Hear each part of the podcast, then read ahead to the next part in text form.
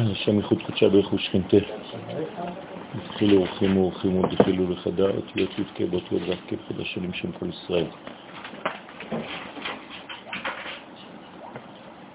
הגענו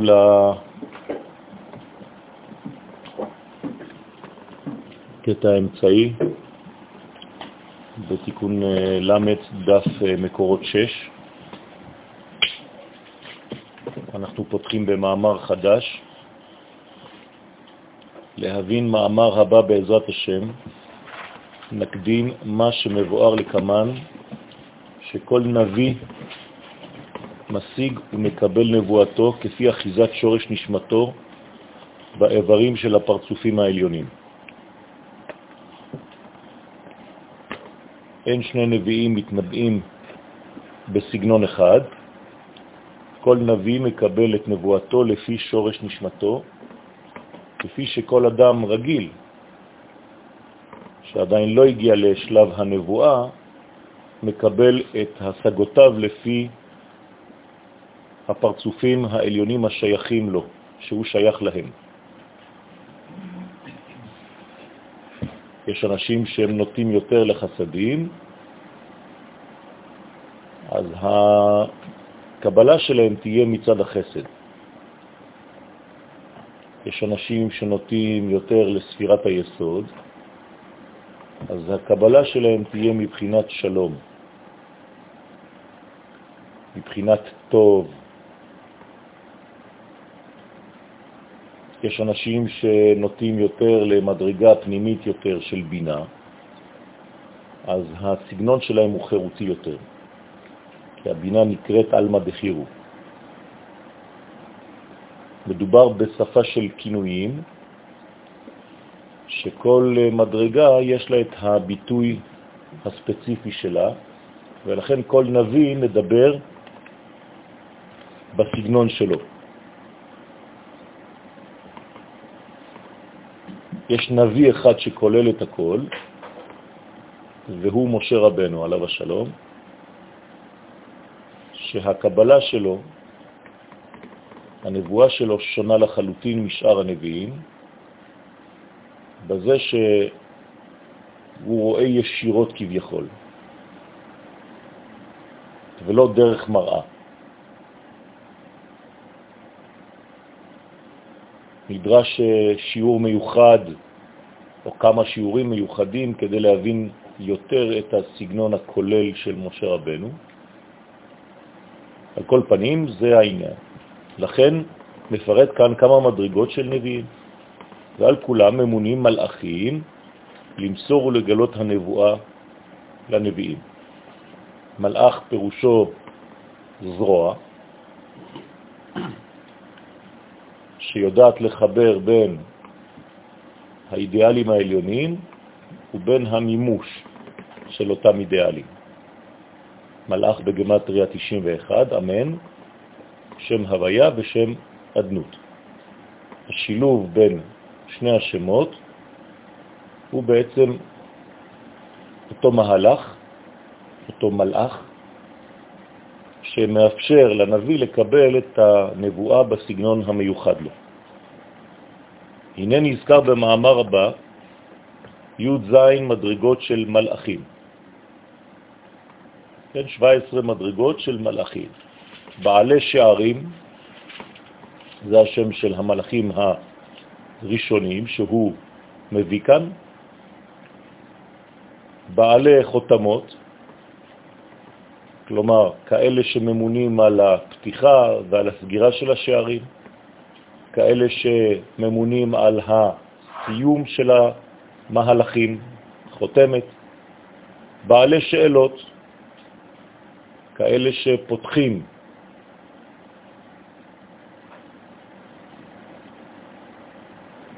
סגנון קעור כדי למלא אותו. בעלי תשובות, אלה שממלאים את אותו שאול, את אותן שאלות. בעלי עתידות מגלים מה יהיה מחר לנביא. יש לנו כאן חמש מדרגות.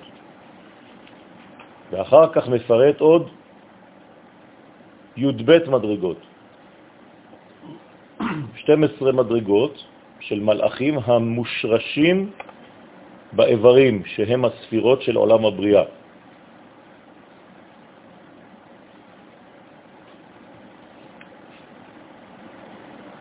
וסדרם הוא כפי סדר האיברים.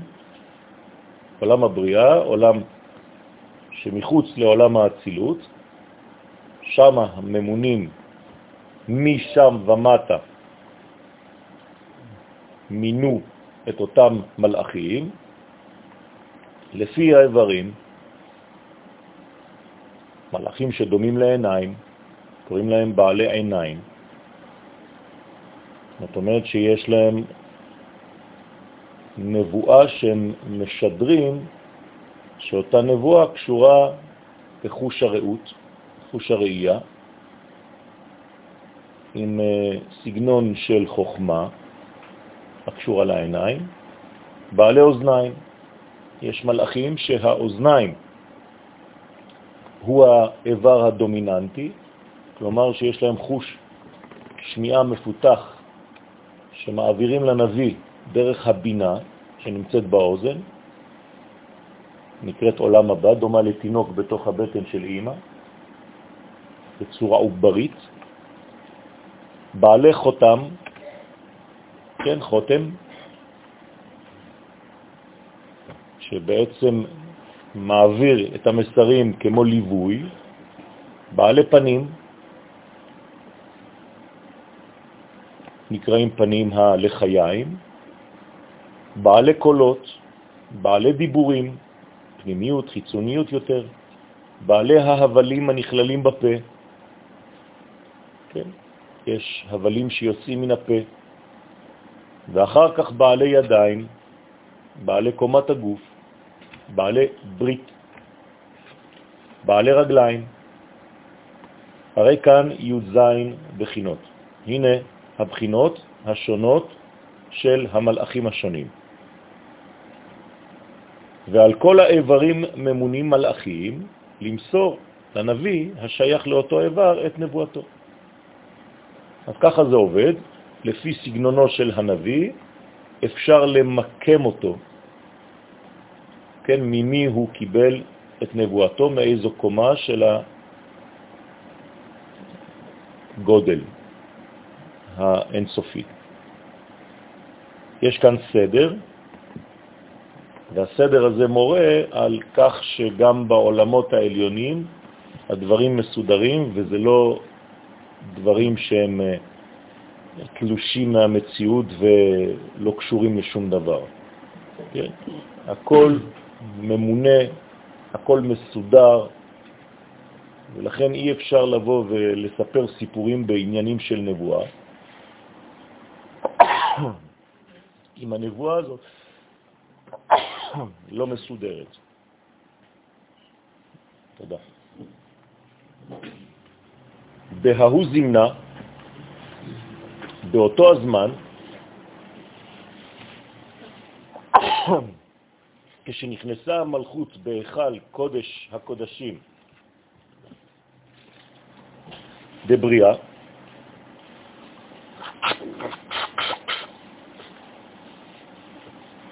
כנזכר לאל, אתם זוכרים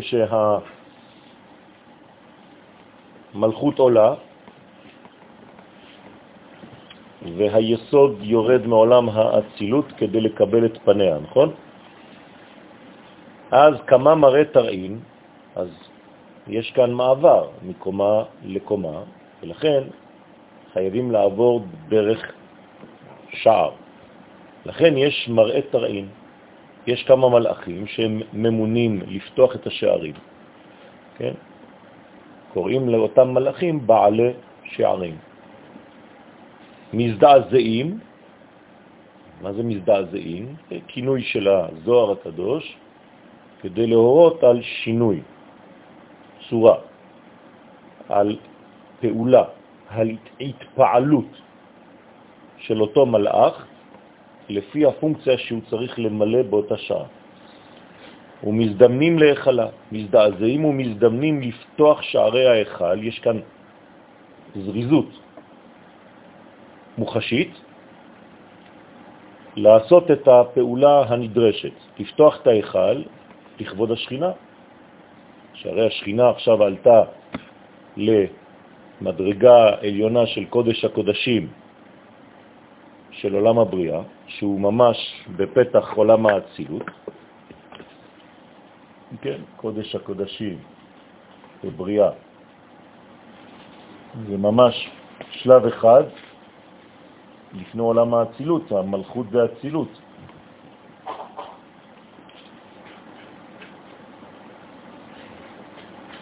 כן, הם נוגעים אחד בשני. וכמה מראה חותמות, כמה מלאכים הממונים לחתום על הגזרות של המלכות הנמצאים באותו אחד, וכמה מראה שאלתין וכמה מלאכים הממונים לשאול שאלות שהנביא שואל נמצאים באותו אחד, וכמה מראה תשובות, כמה מלאכים הממונים להשיב על השאלות של הנביא נמצאים שם. כן, למה הדבר דומה? גם כן לחלומות שלנו. גם אנחנו, כשאנחנו חולמים, אפשר בתוך החלום, לפי גודל הנשמה של כל אחד ואחד, גם לשאול שאלות. יש בנבואה, כן, אפשרות לבקש. אדם שהוא יותר שייך לחלום של עצמו, והוא לא רק נשלט על ידי החלום, שמעבירים לו והוא משותק ומרותק. אז uh, יש אנשים שיש להם את הכוח הזה בתוך החלום, תוך כדי החלום, גם לשאול שאלות, להיות אקטיבי. כן, אני מבין שאתם נותנים לי עכשיו משהו, אז אני שואל שאלה. אולי תחדדו לי יותר את הרעיון. דיבהון נביא שואל ומשיב. שעל ידיהם הנביא שואל ומקבל תשובה. וכן נמצאים שם וכמה מראה עתידות, כמה מלאכים הממונים לגלות עתידות לנביאים, מה עתיד להיות מחר, מה דהבה ומה דעתיד. כן. נביא שלא רואה את מה שיקרה מחר ומסיק מסקנות ממה שקורה היום ואתמול, הרי שאין לו ראייה כוללת של המציאות. אתם מסכימים? אז הוא יכול להסיק מסקנות מסוכנות. כיוון שאנחנו היום מסיקים מסקנות לפי מה שאנחנו רואים בעיניים, ומה שאנחנו רואים בעיניים זה מוגבל להווה, מקסימום לעבר ולהווה.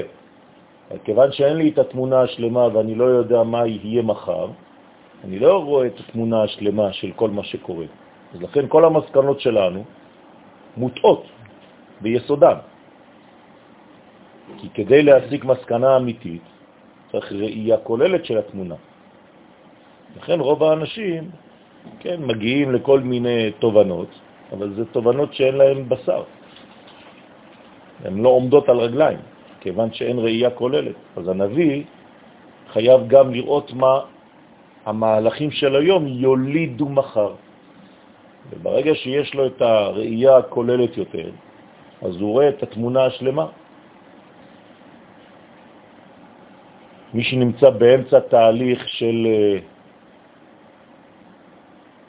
תפירה של חליפה, נכנס אצל החייט, הוא משתגע. הוא רואה שהחייט גזר את הבד שהוא קנה באלפי שקלים לגזרים. הוא רואה מלא חתיכות על הרצפה, מלא שאריות, אומר לו, אתה יודע כמה עלה לי הבד הזה? מה אתה עושה? כן, אז אין לו ראייה כוללת, שהחייט צריך לסרטט, לגזור ולתפור, ויש כל מיני דברים שהם מיותרים.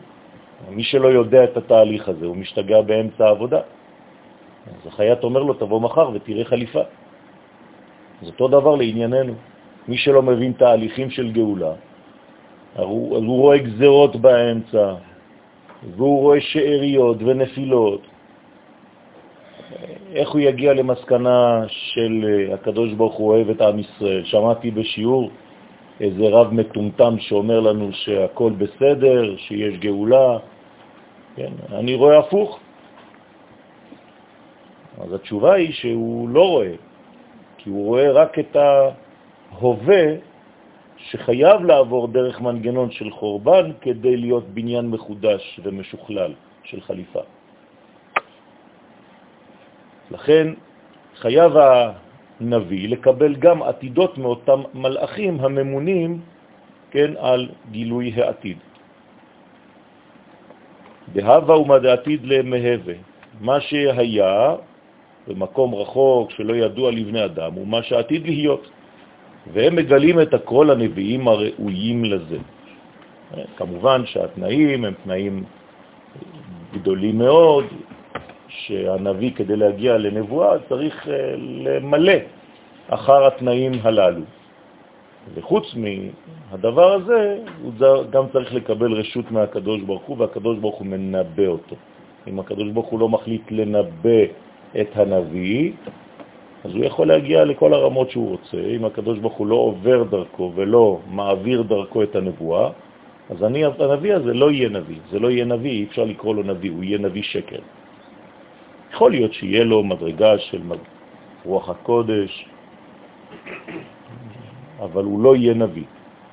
יש עדיין היררכיה ושינויים גדולים מאוד ומהותיים מאוד בין כל ההגדרות של האנשים. כשלא יודעים מה ההגדרות הנכונות, אז כולם הופכים להיות אותו דבר. תלכו לחתונה ותראו, לפעמים כשרוצים לכבד אנשים, אתה כבר לא יודע, הרב, הגאון המקובל, המלובן, האלוהי, הצדיק, כן? מילים, מכבסה של מילים, כן? צריך להיזהר מאוד, צריך לדעת באמת איפה נמצא האדם הזה, ולא להגזים בדיבור, אלא להיות ממש מדויק במה שאנחנו אומרים. הדיוק הזה מראה על הבנה ועל תפיסה של המנגנונים בצורה אמיתית יותר. אז ככל שמי שעוסק בתורה הזאת מדייק יותר, הוא פשוט מראה שיש לו השגה פנימית יותר ומדויקת יותר של מה שעליו הוא מדבר. ממשיך ואומר שעוד נמצאים שם, בהיכל העליון, כל אלו המלאכים שמפרט להלן, והיינו, וכמה מראה דעייני דעינון מראות וחוזים דנביאים, כמה מלאכים בעלי עיניים, הממונים לגלות מראות וחזיונות לנביאים המושרשים בעיניים. כן, עיניים זה מדרגה של חוכמה, ויש שם כל מיני מדרגות של אה, מראות, של חזיונות. מראה זה דבר יותר עכשווי, וחיזיון זה דבר יותר רעיוני. כן, שיש לאדם הזה לא רק מראה, אלא גם חזון. איזה מין חלום גדול שעליו לחיות לפי אותו חלום, להגיע, לממש את אותו חזון. מה הייתה השאלה? וכמה מראה דאודנין, בעינון מראה דגדפין, וכמה מלאכים בעלי אוזניים, שהם בעלי כנפיים, כן, גם זה עניינים של כיסויים, עניינים של תעופה, של מרחקים, של מהירות בין סיבה לבין תוצאה. חכמים יודעים לנו לומר לנו בצורה מדויקת בכמה תסין המלאך, כמה פעמים הוא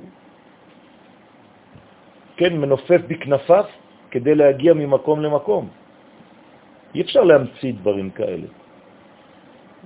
אפשר לגעת בדברים הפנימיים האלה ולדעת למשל בכמה, כן, פריסות כנפיים מגיע אליהו הנביא מהעולם שהוא נמצא בו עד לעולם שהוא צריך להיות אצל התינוק שעכשיו מלים אותו.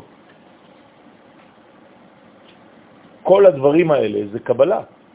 אם לא היינו מקבלים את זה מלמעלה, לא היינו יכולים להמציא דברים כאלה.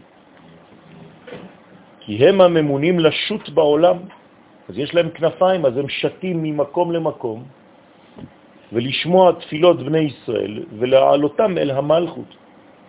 כן, שולחים את המלאכים האלה לשמוע מה אתה אומר, לוקחים את התפילה הזאת ומביאים אותה, מעבירים אותה.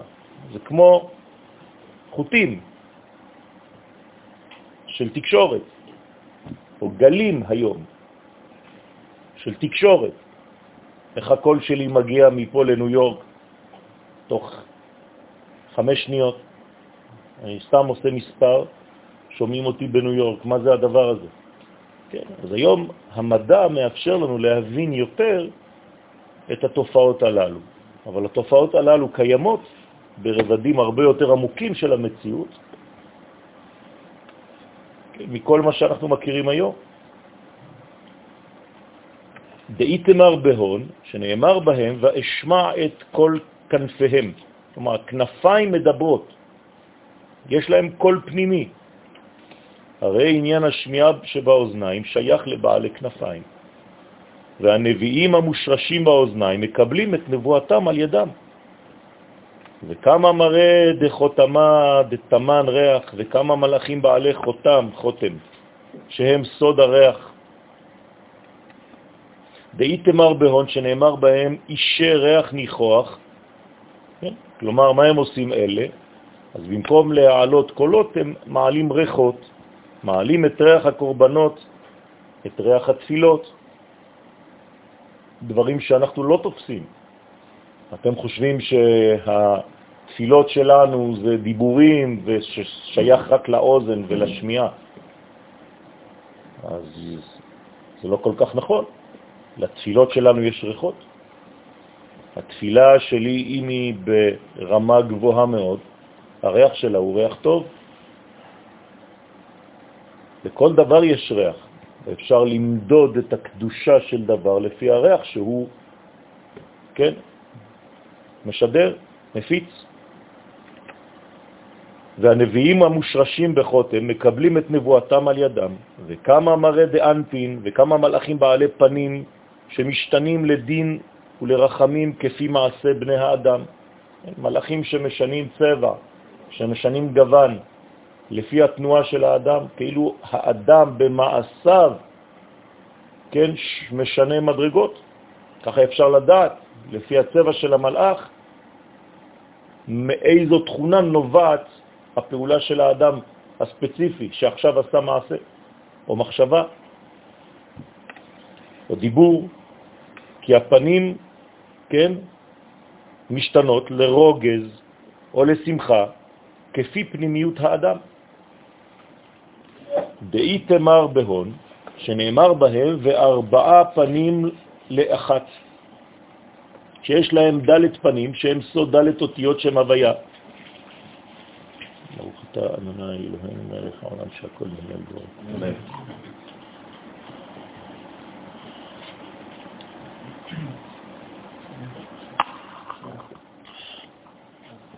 והנביאים המושרשים בפנים העליונים, מקבלים את נבואתם דרך אלו המלאכים, וכמה מראה דקלין ומראה דדיבורים ומראה דהבלים בעינון להבות אש.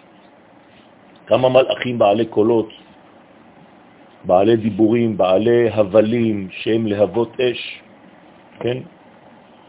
כשאתה מדליק נר, השלהבת, הצורה שהיא בעצם בוערת, משנה לך את התפיסה, אפשר ללמוד מהנר, הנר מדבר. שאנשים שיודעים לקרוא בלהבות. שאלו המלאכים ממונים להעלות את הקולות ואת הדיבורים ואת ההבלים של לימוד התורה. אפשר להדליק נר ולתת לו לבעור עד הסוף, וכל הנזילה של השעבה כן, נמצאת על השטח של השולחן, ולפי אותה צורה של השעבה אפשר לספר לך את כל החיים שלך. כל החיים שלך נמצאים בתוך הנר הזה. דברים אה, סודיים, יש הרבה אלמנטים בעולם שלנו שאינם ידועים עדיין לאדם. אנחנו בסוג של פרה-היסטוריה ביחס לכל המודעות הפנימית הזאת. וצריך להתקדם. הדא הוא דכתיב. יש את העניין של המשחק של הדמן, של הנר, כמו שסיפרת לנו, שיש כמה צבעים בנר. כן, אני לא מדבר על הנר עכשיו, דיברתי על השעבה בכלל. לא, אבל גם הנר עצמו, יש לו צבעים בוודאי. אז יש כאלה שיודעים להסתכל כאילו על נכון, כן, כן, כן. הדאו דכתיב, עליהם נאמר, מה שכתוב כל השם חוצב להבות אש. כלומר, לפי הלהבה של האש, אתה יודע מה הכל משדר. כלומר, יש פנימיות, והנביאים המושרשים בהם, בפה, מקבלים את נבואתם על ידם. אז יש נביאים שהם יותר בפה שהוא כיוון המלכות. תודה רבה. וכמה מראה דיידין וכמה מלאכים בעלי ידיים הממונים להעלות את המצוות הנעשות בידיים. אותו דבר, כל מעשה זה גוון, זה מלאך, זה קשר. כן, יש מדרגות שיודעות לקשור בין ובין. בכל מדרגה יש גשר עם מדרגה אחרת.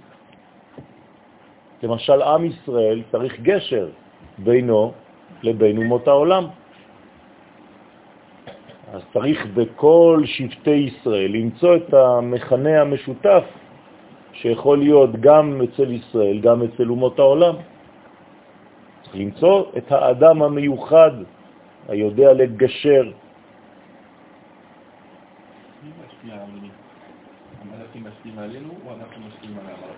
הנשמות של בני האדם גדולים מהמלאכים, גדולות מהמלאכים.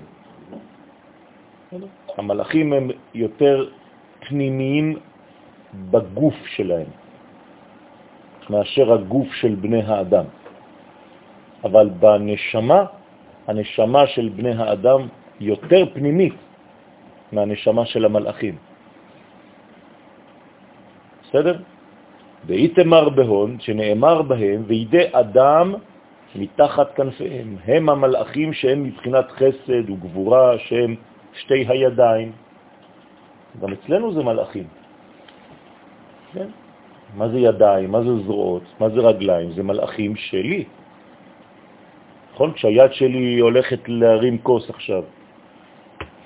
זה פסוק, כתבתי עכשיו, וישלח יואל מלאך אל הכוס. זה פסוק. וילך מלאכו של יואל, וירם הכוס הנדרשת, ויביאה אל פיו. אתם מבינים את זה? זאת אומרת ששלחתי מלאך. מה עושה המלאך הזה? הוא ממושמע לגמרי. אם אני בריא, הרצון הפנימי שלי והגילוי החיצוני של מה שאני עושה זה שווה. אז הנביא לא יכול לשקר. דרך אגב, הביטוי נביא שקר הוא כבר סתירה. שקרה. ברגע שאתה אומר לו נביא, אתה לא יכול להוסיף שקר. או שהוא נביא או שהוא שקרן. אז כדי שנדבר ונדע על מה מדברים, אז אומרים אחד שחושב שהוא נביא, אבל הוא משקר.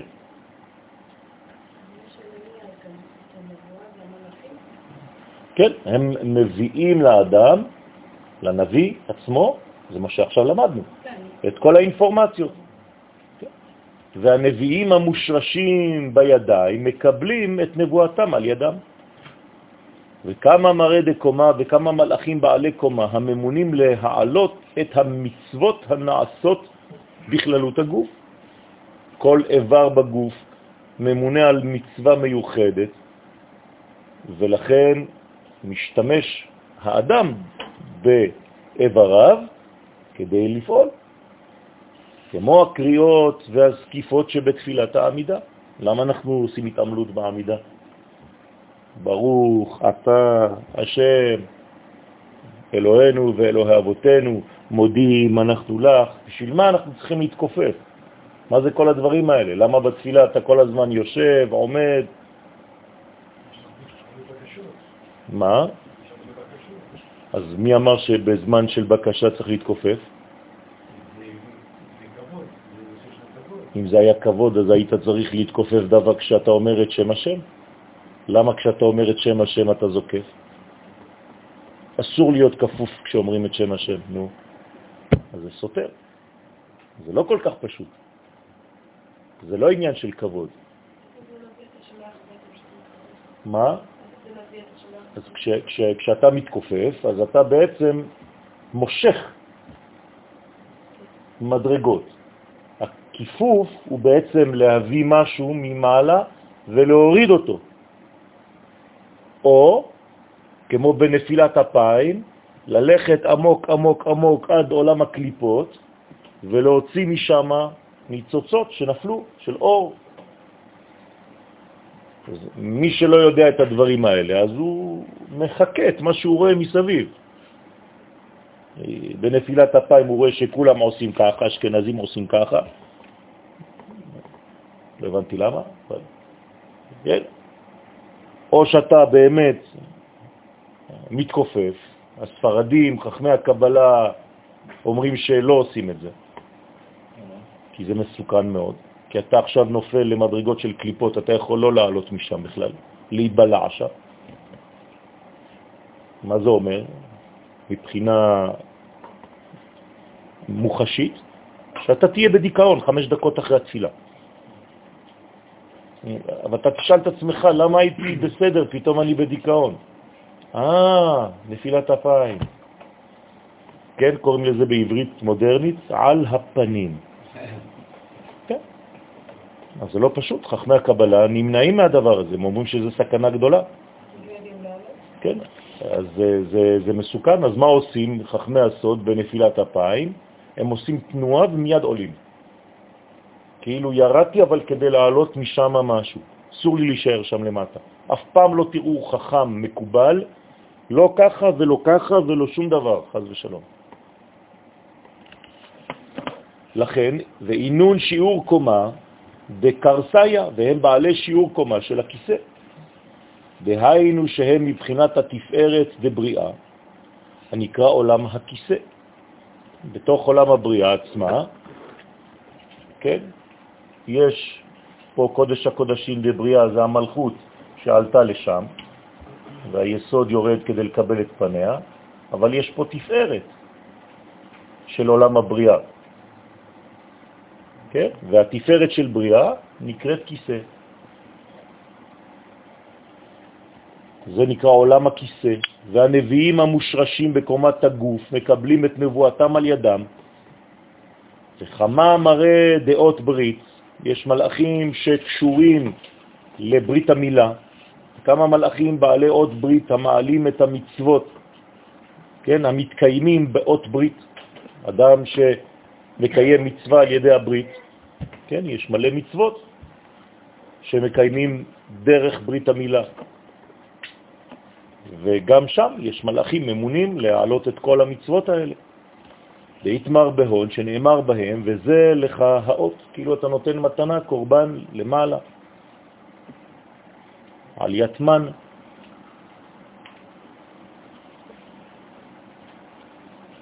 רבותיי, זה עולם ומלואו. לכן אי אפשר לזייף.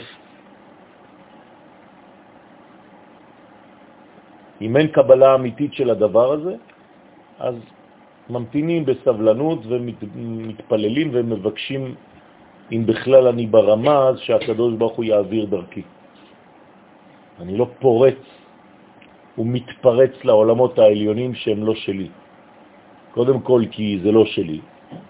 אז אם זה לא שלי, אין סיכוי שאני אקבל שום דבר משם. ושום, וחוץ מזה שהתפרצת לשם, אתה גם עלול להיות בסכנה.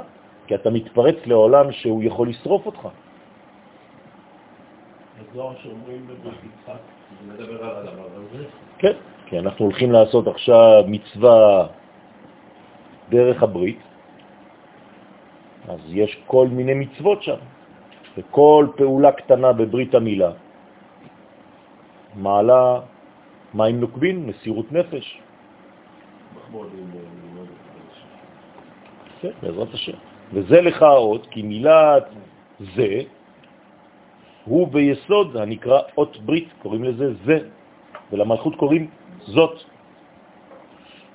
והנביאים המושרשים בברית מקבלים נבואתם על ידם. אז יש אנשים כאלה שהם מיוחדים לברית. למשל מוהל, הוא לא סתם מוהל. למה הוא נהיה מוהל בחיים שלו? כן, יש לו תיקון באיבר הזה. רופא נשים, הוא לא סתם רופא נשים שכל יום הוא צריך לראות את האיברים הפנימיים של האישה. מה זה המקצוע הזה? כן, אז יש תיקונים. לא סתם הגעת, ואתה לא סתם רופא עיניים, וכו' וכו' וכו'. וכמה מראה דרגלין, וכמה מלאכי בעלי רגליים המעלים את המצוות המקיימים ברגליים. דאיתמר בהון שנאמר בהם והחיות רצו ושוב. זה בעצם ההשתוקקות להתקרב אל האור. וברגע שאתה נוגע באור ואתה לא נוגע כי אתה הולך להישרף, אז אתה חוזר אחורה. אתה שב. אז רצו ושוב זה תנועה מתמדת של התקדמות. כן, כאילו פרפר שהולך עד שהוא כמעט נשרף והוא בורח מהאור. ועוד פעם הוא נמשך לאור ועוד פעם בורח.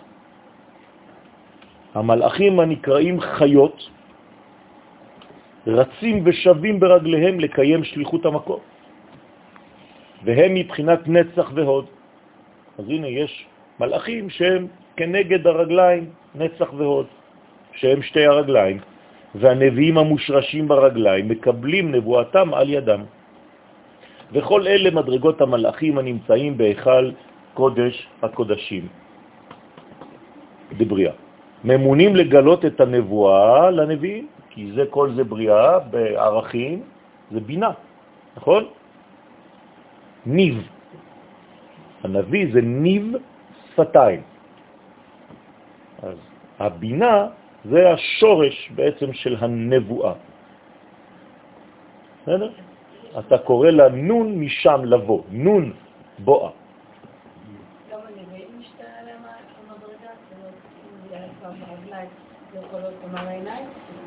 הנביא יכול להשתכלל בחייו, אבל בדרך כלל הוא נאמן ליסוד הפנימי שלו, ששם הוא צריך להיות.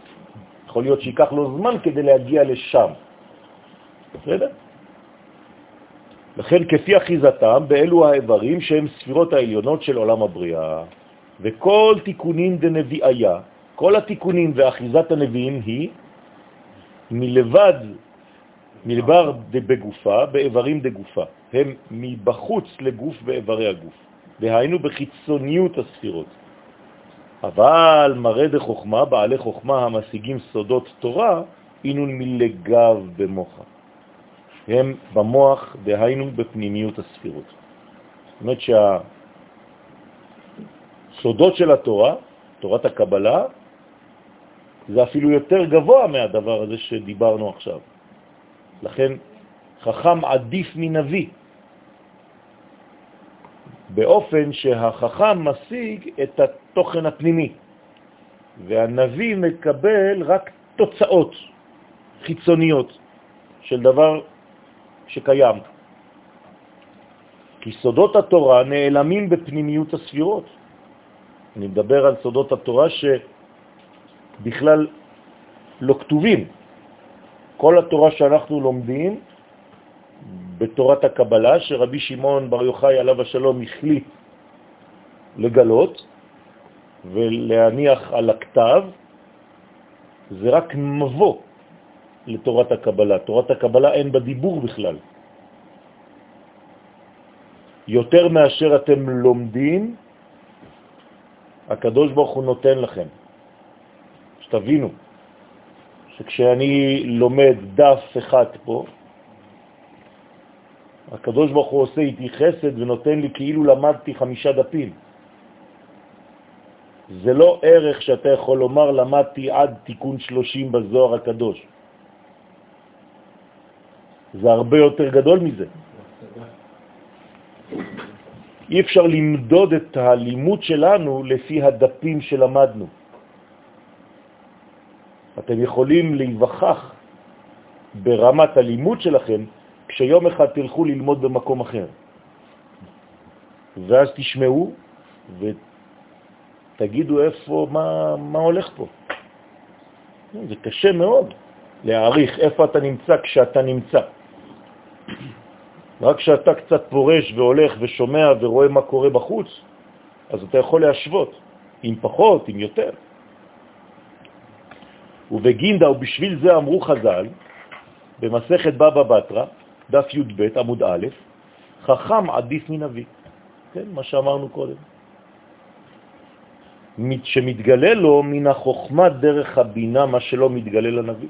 כי הנביא מקבל מחיצוניות, והחכם מגלה מפנימיות הדברים. כלומר, הוא רואה יותר שורשים. וזה שאמר הוא ממוחת עליין למד בית נתיבות, ממוח החוכמה תלויים בית נתיבות, אצלנו זה השיניים. יש לנו בית שיניים, 32 שיניים מקוריות, וכל זה בעצם בנוי ותלוי בחוכמה הפנימית. ומשם נמשכים למוח הבינה. אז זה נתיבים, ודע לב, וכל זה מקושר ללב, כי זה בית. אז השיניים שמחוברות למוח מחוברות גם ללב. לפי הלעיסה שלך באוכל, הלב שלך מתעייף או לא. אז תיזהר, מי שלא עז כל היום מסטיקים, כן? יש לו מדרגה שמגיעה גם ללב, צריך לדעת איך ללעוס. יש אנשים שבלילה הם כל הזמן עם השיניים, מסוכן מאוד. יכול להביא לך כאבי ראש, כאבי עיניים, כאבי אוזניים, אז אתה צריך לעשות לעצמך סד לילה, כדי לא לחרוק את השיניים. מלא רפואות שיש בדברים האלה. לכן הבינה נקראת לב. באיתמר שנאמר בבינה לב מבין. מכוח למד בית נתיבות שקיבלה מהחוכמה. אבל שורש הנבואה הוא רק מן הבינה. בסדר? אנחנו דיברנו עכשיו על הנביאים, הנביאים זה בינה. בינה זה בריאה, בריאה פירושו בחוץ. החוכמה יותר שייכת כבר לעולם האצילות, נכון? אצילות זה חוכמה, נבואה זה בינה, בריאה. זה גוף וזה נשמה? ביחס אחד לשני, כן, כן.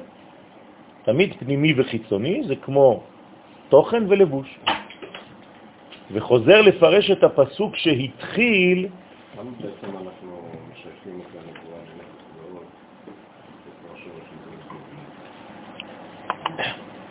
השורש הוא בינה, כלומר בריאה. כן, אבל של... כן, אבל אנחנו מדברים כאן על הקבלה בכלל של הנביא. הנביא מקבל מעולם שנקרא בינה, כדי להמחיש שהוא מקבל מחיצוניות הדברים, אז איפה הפן החיצוני של המדרגה? נצח והוד. ולכן כשאתה מדבר על נביא, תדע לך שהוא מקבל מחיצוניות הדברים. פירוש הדבר שהוא לא אוחז בשורש הדבר. החכם יכול להבין את שורש, את הסיבה. הנביא, כן, יותר חיצוני. אפשר לומר שהנביא קצת משותק ביחס לחכם. משתקים את הנביא, אלא אם כן הוא גם חכם, כמו משה רבנו, שהוא גם חכם וגם נביא. אז יש לו חוכמה ובינה, מדרגה אחרת לחלוטין. אבל נביא רגיל, משתקים אותו. כדי להעביר דרכו את, את הנבואה. הוא לא פעיל, הוא במצב של... אה, אה, לא, זה לא השגה. זה פשוט מאוד, הוא, הוא עבד על זה, הוא למד את זה, אבל ברגע שהוא מתנבא, שמנבאים אותו מלמעלה, שהקדוש ברוך הוא מנבא אותו, אז הוא במצב של אה, פרקוס, של אובדן אשתונות. הוא כאילו חולה. אם תסתכל על נביא, אתה תשתגע, אתה תפחד. הוא במין טרנס, כן? חוץ ממשה רבנו. זה מדרגה אחרת לחלוטין, שנשאר רגיל, רגוע ומקבל את נבואתו. כן? זה לא פשוט לראות נביא. לא, לא, כי גם הנביא למד, זה מה שאמרתי מקודם. למד להיות, להיות כלי קיבול, יש לו את הכלי הזה, אבל ברגע שהוא מקבל, אז כן, כן, מנטרלים אותו. נכון, חכם הוא ממש פעיל תוך כדי חוכמתו. וחוזר לפרש את הפסוק שהתחיל לבאר בתחילת נתיב רביעי. דהיינו, ויבדל אלוהים בין האור ובין החושך. כן, בעברית מודרנית אנחנו אומרים היום בין לבין, נכון? אבל בעברית תורנית אמיתית אומרים בין ובין. בסדר? אנחנו כעם ישראל, חשוב לנו להיות נביאים או חכמים? אנחנו צריכים להיות חכמים ונביאים. כי היא חוכמתכם ובינתכם לעיני כל העמים. יש פסוק לכל דבר. אם אין לך פסוק, אתה סתם שולף דברים מהמותן. אתה רוצה לדעת תורה, אתה צריך לדעת את הפסוקים. שכל מי ששואל אותך שאלה, אתה תביא לו מקור. ואם אתה מביא לו מקור, סוגר את הפה, לא יכול להגיד כלום. לכן עם ישראל צריך להיות חכם ויש לו בינה ותבונה. מה?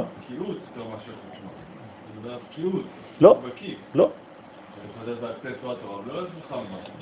זה מה שאני... לא, אני לא מדבר על התורה עכשיו, דיברתי על החוכמה של עם ישראל, של, והיא חוכמתכם ובינתכם לעיני העמים. כן, אז הגמרא שואלת, מהי חוכמתכם ובינתכם? מה היא? חישוב תקופות ומזלות, ככה אומרת הגמרא במסכת שבת. הווה אומר חישוב תקופות ומזלות. כן, נכון. יודעי בינה לעיתים. מה זה אומר? ספציפית? לא שאתה מסתכל בכוכבים ואתה יודע מה קורה, אלא שאתה יודע לפענח את ההיסטוריה העכשווית ואיך הקדוש ברוך הוא מתגלה עכשיו, לפי המאורעות. זה חוכמה גדולה מאוד. רואים את זה היום, ממש. לא צריך לראות את זה היום, זה כל יום. כל יום. זאת אומרת, אתה יכול ללכת בשוק ולראות את המהלך האלה. בוודאי, בוודאי, בוודאי, בוודאי. הרי חכמים לא השאירו אותנו באוויר. אתה יכול להגיד כל החיים שלך שאנחנו בתקופה של גאולה, בתקופה של קץ. מי מוכיח שזה נכון? אולי אתה סתם ממציא דברים. חכמים אומרים לך, אם ארץ ישראל נותנת פירותיה בעין יפה, ממש באופן פיזי, גשמי, לך לשוק. אתה תדע לך שאין לך קץ מגולה יותר מזה. אז אה, אם מישהו אומר לך, אתם כל הזמן מדברים על אה, גאולה וזה, מה, מאיפה אתם ממציאים את הדברים האלה? אז יש לך תשובה מוחשית, אמיתית, שארץ ישראל נותנת פירותיה בעין יפה, וכי למה? פשוט, כי קרבו לבוא. כי הבנים חוזרים אליה. זה דברים אה, מוחשיים, רבותיי. וכשהקדוש ברוך הוא מבטיח ברכות וישועות ותמורות, רוב הזמן מה זה? גשמי. הקדוש ברוך הוא לא מבטיח לך דברים אה, באוויר. הוא אומר לך ממש דברים מוחשיים. שיהיה לך פרי בטן, שתהיה לך פרנסה, שיהיה גשם, שיהיה דברים מוחשיים, זה לא סתם באוויר. כן? אם לא, זה, זה וירטואלי, אף אחד לא יכול למדוד את זה. לכן צריך להיזהר מאוד.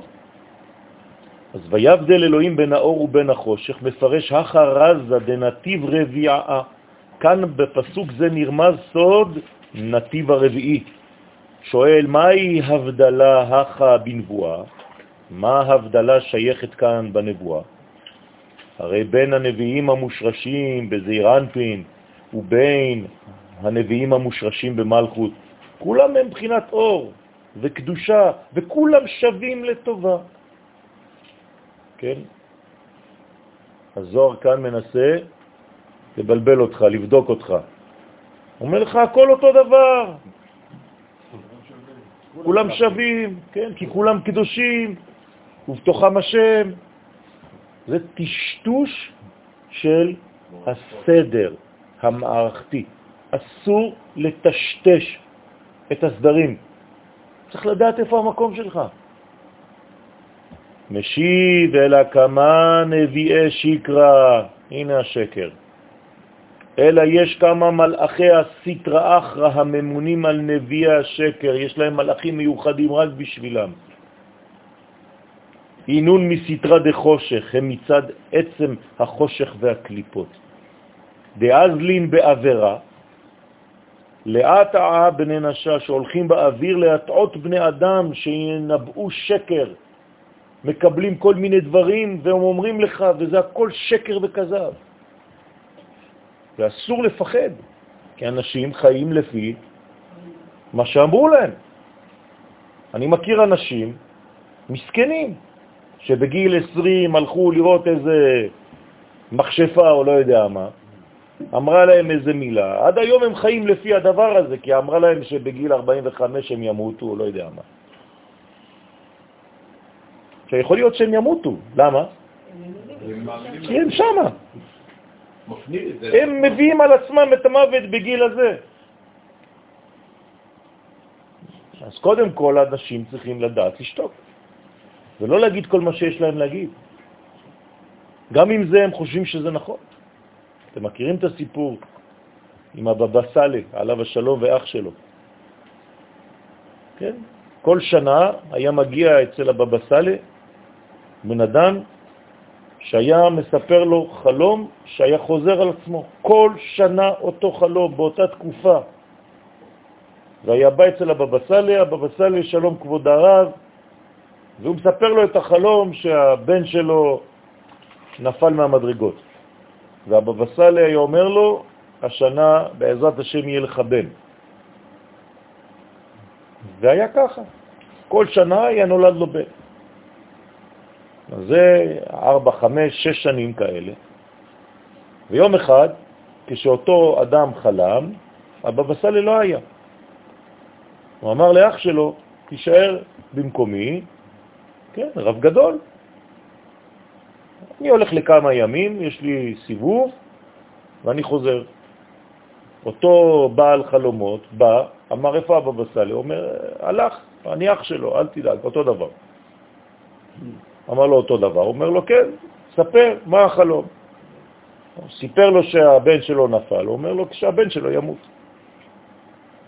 זה היה הפתרון, והבן שלו מת.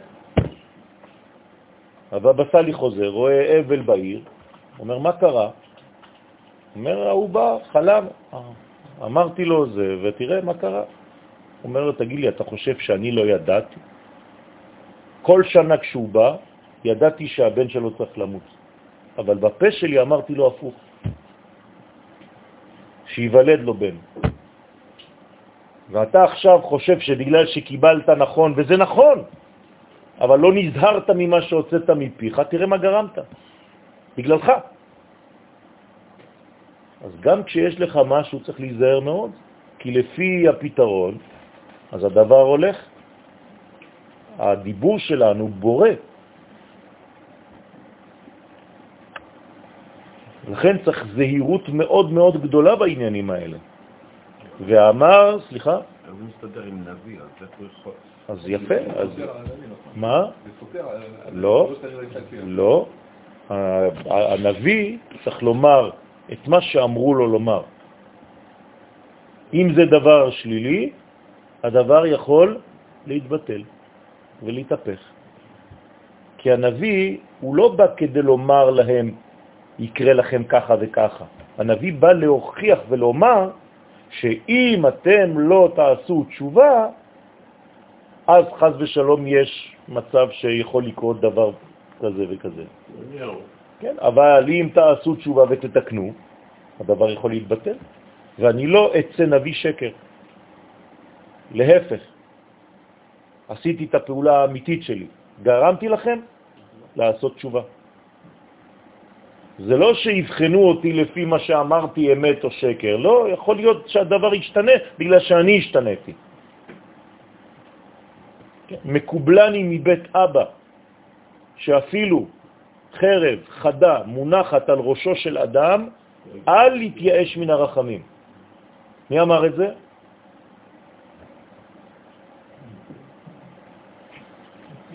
אה? למי? יפה. המלך חזקיהו, בא ישעיהו, אמר לו נבואה. אמר לו, עזוב אותך, תצא מפה. אני יודע במשפחה שלנו, שאם אני עכשיו עושה תשובה, הדברים משתנים. צדק. ואמר באול זימנה, דיהה קודשה בריחו בשכינתה באותו הזמן. לעתיד לבוא שיהיה הקדוש ברוך הוא ביחד עם שכינתו בסוד ייחוד שלם. אז נאמר, ויבדל אלוהים בין האור ובין החושך, היינו בין נביאי האמת לנביאי השקר שהתבטלו לגמרי.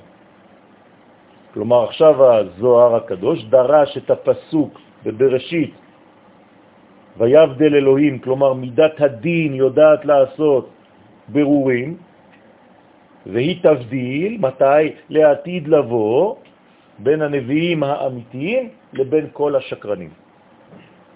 זה נקרא ויבדל אלוהים בין האור ובין החושך. נתיב חמישה, נתיב החמישי, משמונה נתיבות המפורשים בתיקון הזה, שעל זה נאמר ויקרא אלוהים לאור יום. מפרש אילן מראה מקרא, אלו הם בעלי המקרא.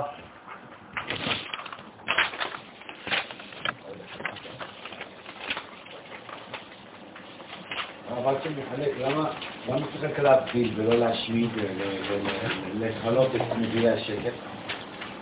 כי למדנו בשיעור שבר, בעזר מות יומן, עזר יומן, אם אתה מחלה, זה שקר, לא חשוב, למחוק אותו. לא. כי יש אנרגיה בפנים שאתה צריך להשתמש בה.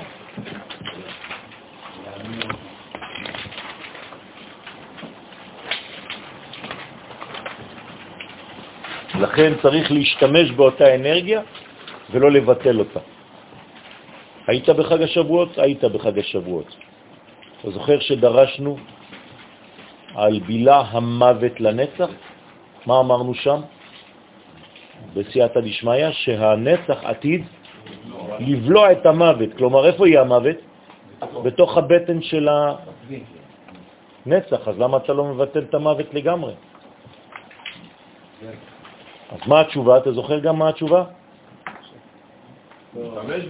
שצריך למות. איך צריך למות? כל פעם מחדש. אני צריך לדעת ביום שלי להשתמש במוות לא בצורה שאתה מכיר, של מישור אדומים, אלא בצורה שאני מסוגל לבטל את ההוויה הקודמת שלי כדי להתחדש. בסדר? ואם אני משתמש במוות במרכאות בצורה כזאת, אני מתחדש בעצם כל רגע מחדש. זאת אומרת שאני מסוגל להרוג או לבלוע את המוות כדי להשתמש בו להתחדשות. ואם לא הייתי מת כל רגע, לא הייתי מתחדש, אלא הייתי בונה את עצמי על הקומה הישנה. וזה היה נקרא רק תוספת. עם ישראל הוא לא בתוספות, עם ישראל הוא בהתחדשות. ולכן כל רגע הבריאה בעצמה נבראת מחדש יש מאין. היא מתבטלת. אתה לא רואה את זה. אתה רואה את זה באור. אם היית מצלם נורה חשמלית בהילוך איטי, היית רואה שכל רגע החדר הזה חשוך, וכל רגע הוא מואר מחדש. זה אלטרנטיבי. ולכן גם בצילום של פעימות הלב שלך, אתה תראה שיש מעבר לאפס. אתה מת חי. חשמל. פעם חש, פעם מל. רק שברצף ובמהירות אתה רואה כאילו הכל חי. אבל זה לא נכון. ולכן צריך כוח מיוחד להשתמש בתכונת המוות כדי לבטל את ההוויה הקודמת שלי ולהתחדש כל רגע מחדש בהוויה חדשה. וככה המנגנון בכל החיים. כל שש שנים, כל התאים של הגוף שלי מתחדשים. אני בן אדם אחר. באמריקה, מדען אחד ששפטו אותו בבית משפט, טען בפני השופטים לא שזה לא הוא, כי זה קרה לפני שש שנים, אמיתי. אמר להם, אני מדען, אני יודע שכל שש שנים כל התאים מתחדשים. כלומר, מי שעבר את העבירה זה לא אני, זה הוא. כן? חוק התיישנות. חוק או חוק התחדשות. מה אמרו לו שם בבית משפט? תפסיק לחרטט לנו במוח. כן? שפטו אותו למוות. ישב על כיסא חשמל, נפרד מהפרייבט. כן? הרב, היש מאין שדיברנו עכשיו, ראינו לפני כמה שיעורים הסבר, פירוש אחר מהחכם עדיף מנביא. נכון. אמרנו שזה לשון... עודף. נכון, זה מה שאמרתי גם עכשיו. לא, אני הבנתי אחר עכשיו. לא, אמרתי שמשה רבנו לא ביטל את הנבואה שיש לו בגלל שהוא היה גם חכם, אלא אמרתי שהוא היה נביא, אבל הוא השיג גם חוכמה. זה לא אומר שכשאתה השגת מדרגה עליונה, אתה מבטל את מה שהיה לך לפני. אה, לא מבטל. לא. אתה רק מתחדש אה, במדרגה חדשה יותר גדולה. יש המשכיות. זאת המשכיות שהיא במדרגה של אומץ לעזוב את המדרגה הקודמת שלך. בוא נגיד שזאת המילה שהייתה חסרה לי מקודם, האומץ. אם אין לך אומץ לעזוב את המדרגה שלך של אתמול, אם יואל לא מספיק אמיץ לעזוב את היואל של אתמול, כשהוא ייכנס היום בבוקר לסטודיו, הוא לא יוכל להיות אומן אמיתי חדש, אלא הוא ימשיך במה שהוא עשה אתמול. בסדר? אז יואל חייב למות כל רגע, ולכן נותנים לו דף חלק כדי להתחיל מההתחלה. מה שהיה זה לא מתבטל. זה, זה, זה נקרא מתבטל, גם אם זה לא מתבטל באמת. אני, בתוך המחשבה שלי, צריך להיות נקי. ואז אני יכול להיות חדשן. בסדר? כמו שאמרתי לכם בחג השבועות, שלא פתחתי שיעור אחד משנה שעברה. לא יודע מה כתבתי. זה שם בארגזים, יום אחד תפתחו את זה, לא יודע. כל הגלגולים של בן אדם, זה לא מתבטל, הם חוזרים בסופו של דבר בסוף. אבל הוא לא יודע. לא הוא מבחינתו הוא חדש. אבל אני חוזר על השאלה של עוד, של פעם. הוא אמר, קשה להבין למה בתפילה שלנו, במילים של התפילה, זה כל הזמן אותם מילים. נכון, זה בדיוק התשובה. להפך, זה מחזק את מה שאמרתי לך. אני מתרגם את זה באומנות.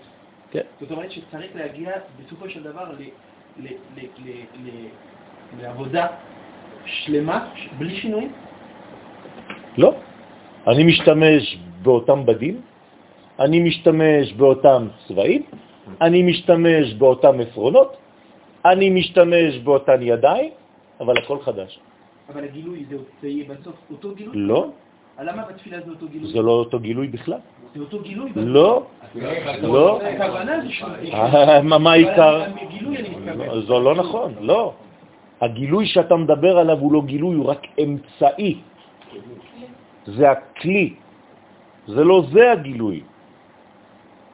הגילוי הוא התפילה עצמה, מה שאתה תגלה, מה שיתגלה בעולם בזכות התפילה שעשית. מה שאתה עכשיו מכנה גילוי, זה לא גילוי, זה רק אמצעי לגילוי. בסדר? אז האמצעים נשארים, אנחנו בעולם הזה, אין מה לעשות. זה כמו הרכב שלי, זה אמצעי, אתה תקרא לזה גילוי, כי זה מה שרואים. אה, תלוי לאן אני נוהג, נו- נוהג נוסע. לפי המקום, היעד שאני אליו מגיע, על זה אתה יכול לשפוט אותי. אז לכן, הלומדים תורה שבכתב, שבזעיר אנפין, שהוא בחינת אור ויום, הוא מפרש דמראה מקרא אינון פתילה. בעלי המקרא הם סוד הפתילה. אותו דבר כמו תפילה. אתה רואה שזה אותן אותיות. אז זה נקרא בעלי מקרא, הם סוד הפתילה, המאירה, שנאחז בה האור, או האור, כן? כמו שכתוב במשלי, ותורה אור. זאת אומרת שהאור צריך כלים. מה הם הכלים של האור? המצוות. כי נר מצווה ותורה אור. מקורות. כי המקרא, כן, בעשייה דזעיר אנפין דאצילות. כלומר, איפה נמצא התורה?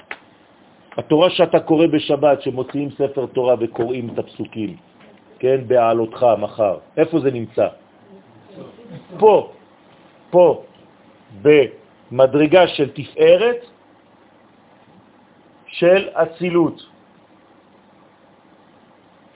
זה התורה, תורה שבכתב. בסדר?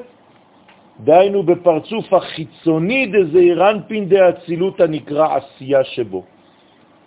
ומראה משנה, אבל יש אנשים שהם בעלי משניות, זה כבר לא תורה שבכתב, זה כבר תורה שבעל פה, נקרא זית, ובעלי המשנה הם בחינת שמן זית, הנמשך אחר הפתילה, כי המשנה בעירה את התורה שבכתב. למה המשנה מאירה את התורה שבכתב? כי בתורה שבכתב בלבד, אתה לא יכול להגיע. אם לא הייתה תורה שבעל פה שבאה להאיר את התורה שבכתב, אז לא היית יודע בכלל מה אומר לי כל פסוק. איך הגענו להלכה של הנחת תפילין מתורה שבכתב. מה כתוב כבר בתורה שבכתב? והיה לאות על ידיך ולתוספות בין עיניך. וכתבתם על מזוזות ביתך ובשעריך. לך תדע שפה זה מתפילין, שם זה מזוזות, מה, מה? ובאילו שערים בכלל, ועל איזו יד, ולמה כל הכריכות. והמשנה מושרשת ביצירה דנוקבה דזעירנפין. כלומר, במלכות של זעירנפין דאצילות. אז יש לו גם עשר מדרגות, פה ביצירה, לא חשוב. זה תורת תושבע. דהיינו בפרצוף האמצעי של הנוגבה דאצילות. אז לכאורה תפארת יותר גבוהה ממלכות. נכון, אבל בלי המלכות אתה לא יכול לגלות מה שהיה בתפארת. בלי האישה אי אפשר לגלות את מה שיש באיש. מי הביא לך את הילדים? האישה, למרות שהילדים היו בך. אבל כשהילדים היו בך, לא ידעת כלום. לא יכולת לתאר אותם, לא יכולת לדמיין שיצא לך, כן? אלמנט חי, נושם, ברוך השם, עם חיתוך איברים כאלה, עם דמות כזאת, אתה לא יכול לדעת כלום. לכן, בזכות התורה שבעל פה, אפשר להבין את התורה שבכתב. הוא מראה תלמוד, אחרי זה יותר קדימה, הולכים מהמשנה כבר לגמרא. באי הוא קבלה למשה מסיני, נר, בעלי התלמוד שהוא קבלה למשה מסיני, גם כן, מלא דברים שמשה קיבל. איך תשיג את זה לבד? והם בחינת נר הכולל בתוכו את הפתילה ואת השמן ואת ההור. כן, כי תלמוד בבלי בלולה במקרא ובמשנה. כלומר, מה זה הגמרא? זה מה שיש פה בתורה שבכתב, ועוד במשניות בתורה שבעל פה. כן? לכן התלמוד מושרש בבריאה דנוקבה דזעירנטין. כן? אז, אז הוא, הוא פה, עוד פעם, פה זה היה יצירה, משנה, יצירה שבמלכות של אצילות. והגמרה היא בבריאה, כלומר יותר גבוהה, שבמלכות של אצילות. הבנתם? וגם היא שייכת למדרגה והיא נקראת הקבלה או הלכה למשה מסיני.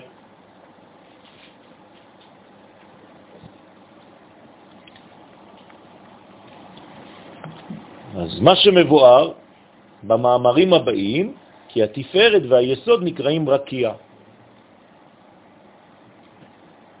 למה התפארת והיסוד נקראים רקיע? אתם זוכרים, דיברנו גם על זה בחג השבועות, כי הרקיע נמצא איפה?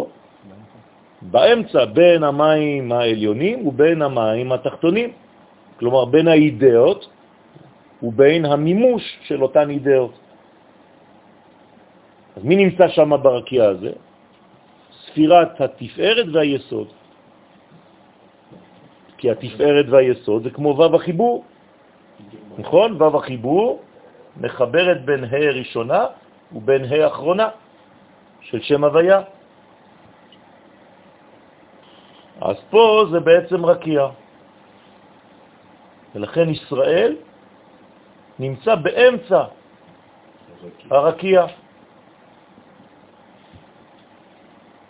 הטעם לפי שהם סוד אות ו', הנה, ברוך שכיווננו, של השם הוויה. וכל ו' הוא מתפשט ונמתח כאין רקיע. לכן מה זה לרקוע בעברית? למתוח. רוקע הארץ על המים. מקורות. זאת אומרת שצריך למתוח את הוו כמו רקיע. וזה בעצם את מה מתחנו? את היוד. כי הוו בהתחלה הייתה יוד. זה כמו מסטיק. יש לך עיגול כזה, כשאתה לא עש אותו, לא עש אותו, אתה יכול לעשות ממנו וו. בסדר? כן, או הסליים הזה. אז זה מאמר חדש. הנה עד עתה ביאר בתיקון זה שלוש מצוות והן יראה, אהבה, נבואה. בסדר? ועתה מבארת המצווה הרביעית, פיקודה רביעה, המצווה הרביעית שהיא להתעסקה באורייתא דבעל פה. הנה המצווה לעסוק בתורה שבעל פה שהיא במלכות. כלומר, יש מצווה כזאת לעסוק בתורה שבעל פה. מצווה לעסוק בתורה זה לעסוק בתורה שבעל פה, כלומר להבין דבר מתוך דבר. המתלבשת במלאך מתת, שיש בו שש אותיות. כן, המלאך הזה, תסתכלו כמה אותיות יש בשם שלו, חוץ מהבית, שש אותיות. למה יש למלאך הזה שש אותיות? כי הוא נמצא בזעיר אנפין, בשישה קצוות שבו וכנגד השש בחינות דלהלן, והוא נקרא עץ הדעת טוב ורע. זה המלאך הזה.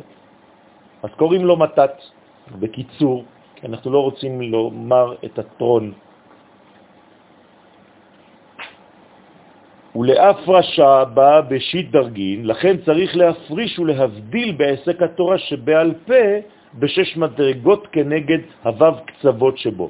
והיינו באיסור והיתר, שניים, טומאה וטהרה, שניים, כשר ופסול, שניים. אתם מבינים? ככה מודדים בעצם את הבירורים שאנחנו צריכים לעשות בתורה. או שזה אסור או שזה מותר, או שזה תמה או שזה טהור, או שזה כשר או שזה פסול.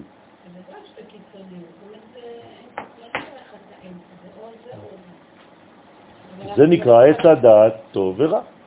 זה בדיוק עץ הדעת טוב ורע. זאת אומרת, הדעת טוב ורע, וזה קשור למתת, זה ההמשך שלו. כאילו, המתת זה טוב, והסיומת זה ה... לא, אתה צריך לעשות ברור בחיים שלך איפה הטוב ואיפה הרע. במתת יש שש אותיות. זה זה זה. יפה. זאת אומרת שהוא מגלה או מגלם אה, במהותו את העולם הזה שאתה צריך לברר. כשאתה נכנס למסעדה, אתה צריך לדעת אם אתה אוכל עכשיו כשר או פסול. כן, שאלתי מבחינת הסוד האותיות שלו. שלו, של עצמו, כן? בכל אות יש שילוב של טוב ורע, או שאני יכול לקחת... בכל מדרגה, בכל תא. כלומר, איך אפשר לקרוא לו? איזה עולם זה? איזה ברור זה? איך קוראים לברור הזה?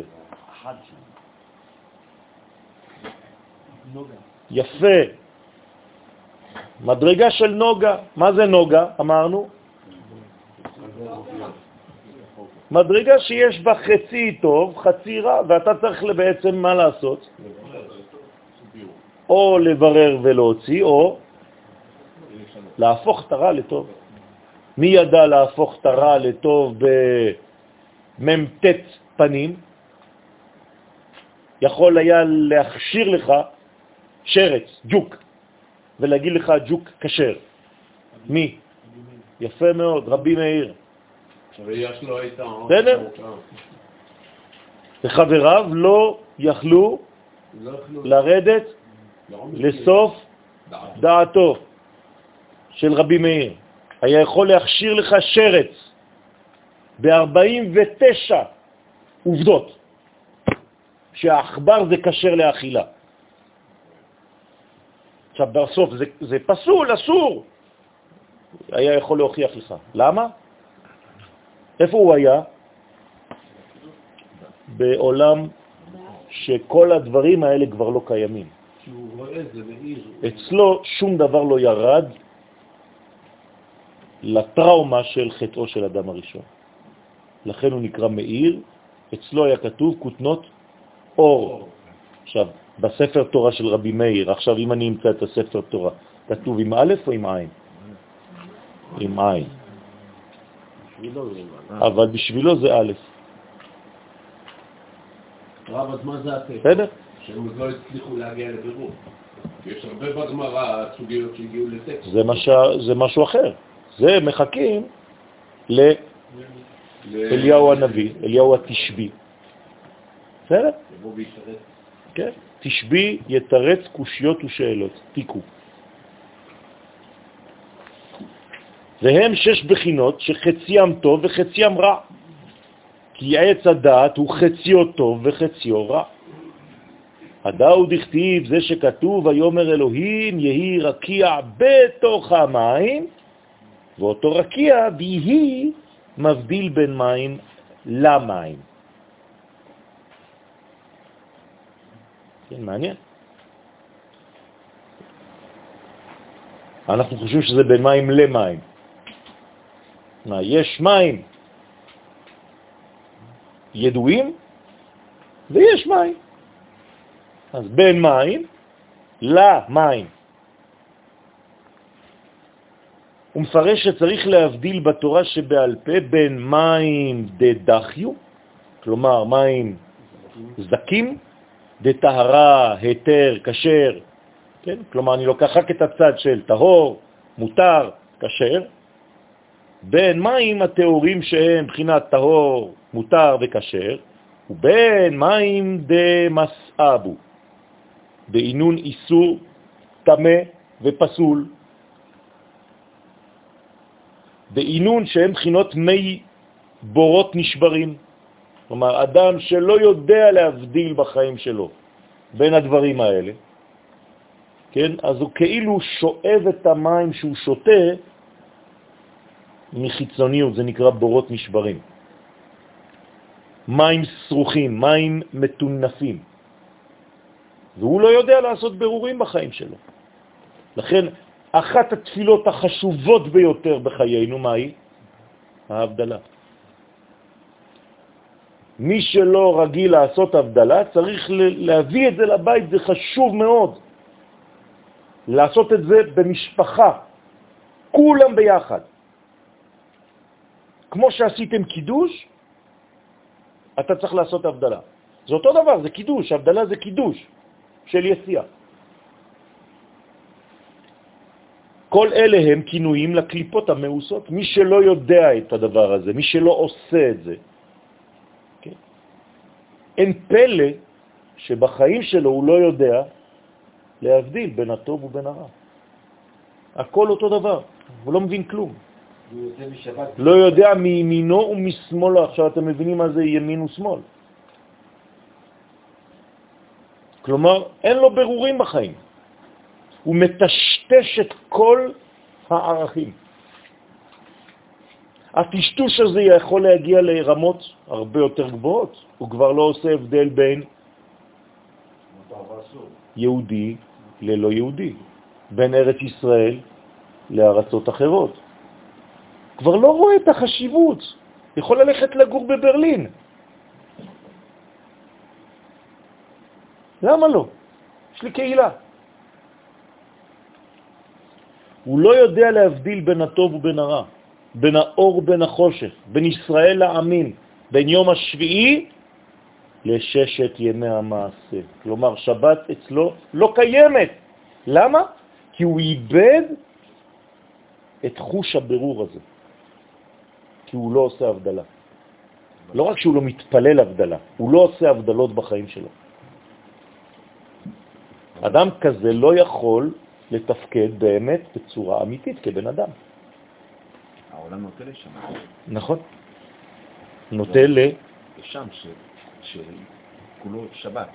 זאת אומרת, לא, לא תהיה הבדלה יותר, לא תהיה... נגיע לאיזה ממד שלא יהיו כל.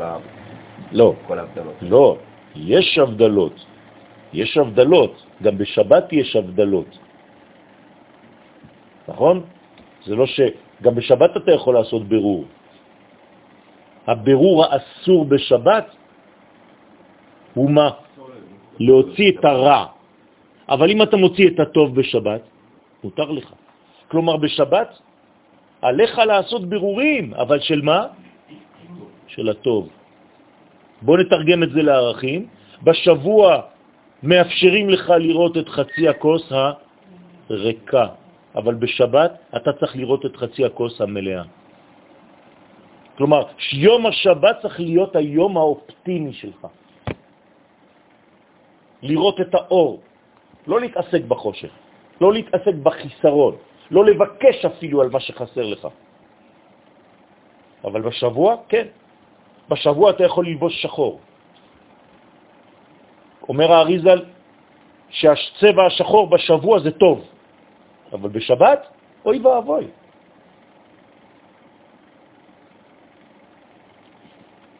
ועלי הוא יתמר ועל שש בחינות שעץ הדעת טוב ורע נאמר, לא יהיה לך אלוהים אחרים על פניי.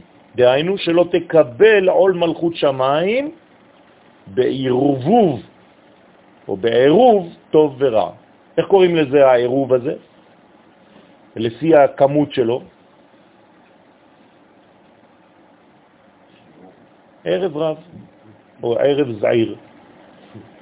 אדם שחי בערבוביה גדולה בחיים שלו ואין לו הבדלה בחיים, הוא לא מבדיל, אז הוא חי, כאילו חי בתוך הערב רב, כלומר כל כולו ערבוב אחד גדול. והאדם הזה דורש בירור רציני. הוא כבר לא יכול להבדיל, הוא לא יכול להבדיל בין זה לזה, הוא כבר לא יודע. זו מחלה.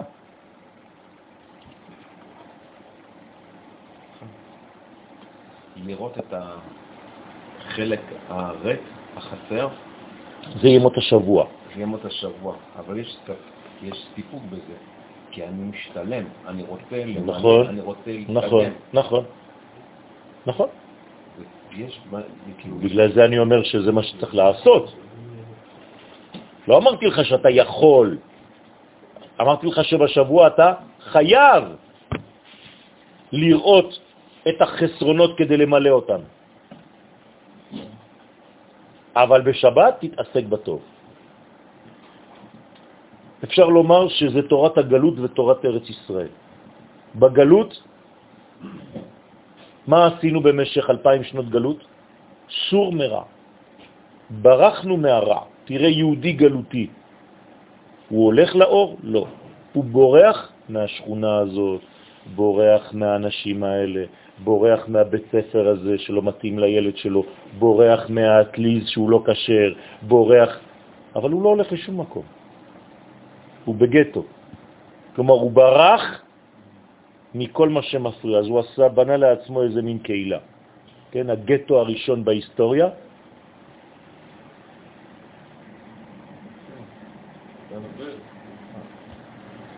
ארץ גושן. הגטו הראשון בהיסטוריה.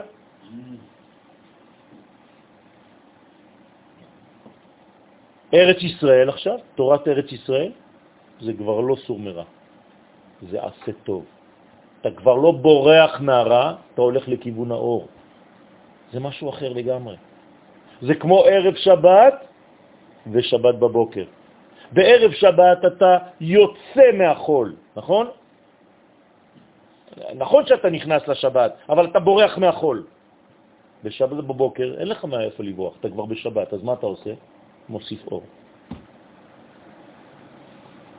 בסדר? לכן התורה של ארץ ישראל צריכה להיות שונה לחלוטין.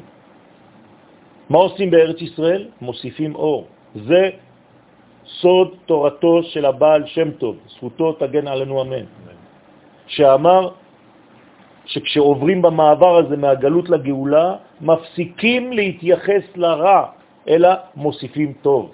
אני רוצה לרחוץ את הכוס הזאת, אני לא צריך להתחיל להתעסק במה שיש בה. תשפוך עליה המון מים, כל הרע יצא. כי אם אתה עוסק ברע, אתה כאילו עוסק בבוט, אתה חייב להתלכלך. אל תעסוק ברע, תוסיף טוב. וזה בדיוק ההערה של תורת ארץ ישראל, זה להוסיף אור ביקום. מה שאנחנו קוראים בלשון שלנו להוסיף הוויה. לכן, שבזה הוא נחשב, אז האדם הזה שלא יודע לעשות את זה, נחשב כאילו עובד עבודה זרה שהוא חלק הרע, חז ושלום. מה זה אומר? שהוא עובד את הרע. שהרי הוא לא יודע לעשות ברור. אז אם הוא לא יודע לעשות ברור, את מי הוא עובד בחיים שלו? את הכל אותו דבר. כל מי שיגיד לו משהו, הוא יעבוד אותו. עכשיו, גם אם זה חלק רע, הוא לא יעשה את ההבדל, כי הוא לא יודע להבדיל, כי הוא לא עושה הבדלה אפילו. אתם מבינים שאם אתם מסבירים הלכה כזאת לבן אדם, ואתה אומר לו, מה, אתה לא עושה הבדלה במוצאי שבת? הוא לא יבין, אבל אם אתה מסביר לו את מה שהזוהר עכשיו מסביר, זה משנה לחלוטין את כל החיים שלו. והדור שלנו, רבותיי, מסוגל לשמוע את זה. להפך, אם אני עכשיו נותן שיעור במקום שלא רגילים ללמוד בו תורה, התפיסה תהיה יותר חזקה והקבלה של מה שאני אומר תהיה יותר חזקה בצורה כזאת מאשר לבוא וללמד הלכה פשוטה. במוצאי שבת צריך להבדיל על כוס יין ולומר תתתי תתתה. עוד הלכה. אתה מבין את העומק שלה עכשיו. ואמר והי רקיע דאפריש בני הוא, וזה הרקיע המפריש בין שני מימות, דהיינו בין הקדושה ובין הקליפה. אתה בחיים שלך צריך לדעת את זה. אסור לך לערבב בין המדרגות, אסור לך לטשטש. דא רקיע דעל רשך חבן ודא מתת. זה הרקיע שהוא על ראשי החיות, שהוא מלאך מתת שביצירה. כשמתלבש בתוכה יסוד האצילות הנקרא רקיע. דעלי תמר שעל מתת נאמר הוא דמות על ראשי החיה, כן? רקיע, שהוא למעלה על חיות הקודש שביצירה. ועלי תמר ועליו נאמר ויעש אלוהים את הרקיע, ויבדל בין המים וכו'. פירוש שהקדוש ברוך הוא ברא את מלאך מתת הנקרא רקיע. זה בריאה, כן? המלאכים הם בריאה, כמו הזמן, כמו כל מדרגה. אז המלאך הזה הוא נקרא רקיע. ויעש השם את הרקיע, את מי הוא עשה? את המלאך הזה. ומה הפונקציה שלו? כדי להבדיל ממדרגות הקדושה שבפנימיות שלו ובין כוחות הסיטרה אחרא הסובבים אותו. כן. הרב אשלג זצ"ל, כן, כותב שאם אתה מגביר בעצמך את החלק שנקרא ישראל, אז ישראל ישלוט בעולם, גם בחיצוניות. אבל אם אתה מגביר את החלק של האומות העולם שבתוכך, אז ישראל יהיה למטה והאומות למעלה, חז ושלום, גם במציאות. איך אתה מגביר את הישראל שבך, אומר בעל הסולם? עד ידי לימוד הזוהר הקדוש. כלומר, מה עושה הזוהר עכשיו שאתם לומדים, שאנחנו מנסים להשתדל ללמוד? הוא מאיר בנו את החלק הנקרא ישראל. ולכן החלק שנקרא ישראל עכשיו שבתוכך, מה יש לו? הוא זוהר. כי הוא מזהיר אותו על ידי הזוהר. ואז החלק שנקרא ישראל קם לתחייה, והוא מתחזק בקרבי על החלק שנקרא אומות העולם שבתוכי. ואז אני בעצם נותן אור לחלק של ישראל, שהוא צריך להדריך את המציאות. שהרי ישראל הוא צריך לספר תהילת השם לכל איברי הגוף, שהן אומות העולם. זה חשוב מאוד להבין את זה. ולמה אני אומר לכם שישראל הוא הזוהר? כי ישראל נקרא פנימיות העולמות, ואומות העולם נקראות חיצוניות העולמות. לא שאני זורק אותם לזבל, אני צריך את חיצוניות העולמות, אבל על ידי שהפנימיות שולטת על החיצוניות ומדריכה אותה. האם זה מובן הדבר הזה? ודע נתיב שתיטעה, וזה נתיב השישי, משמונה נתיבות המפורשים בתיקון הזה, והוא ביסוד דזה. זה שאמר, ואית רקיע ויש רקיע שהוא היסוד, לעלה מרקיע, שהוא למעלה מעטרת היסוד שנקראת גם כן רקיע. הוא מפרש ודת צדיק דאפריש בין מים נוקבים למים דחורים. וזה היסוד שנקרא צדיק, שהוא המפריש, אותו דבר, הוא יודע לעשות הפרשה, הבדלה, לא הפרדה, בין מים של הנקבה ובין מים של הזכר.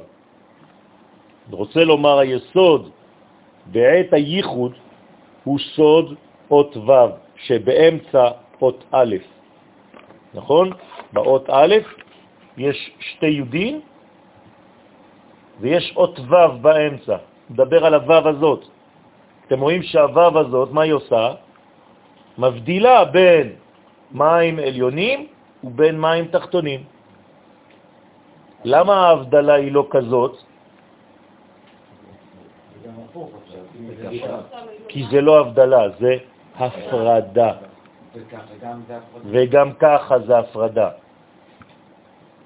לכן ההבדלה היא חייבת להיות בעצם באלכסון, שזה מורה על מה? האלכסון הזה? מה ההבדל בין זה לבין שתי התנועות האלה? זה סטטי, וזה בן אל. לא חשוב. טוב. לא, לא, לא, באמת. בסדר, גמור. אוי, אוי, וזה דינמי? זה דינמי. לכן זה מתקדם. זה 45 מעלות. אדם, גאולה. מה? אלכסון זה תמיד בהתקדמות.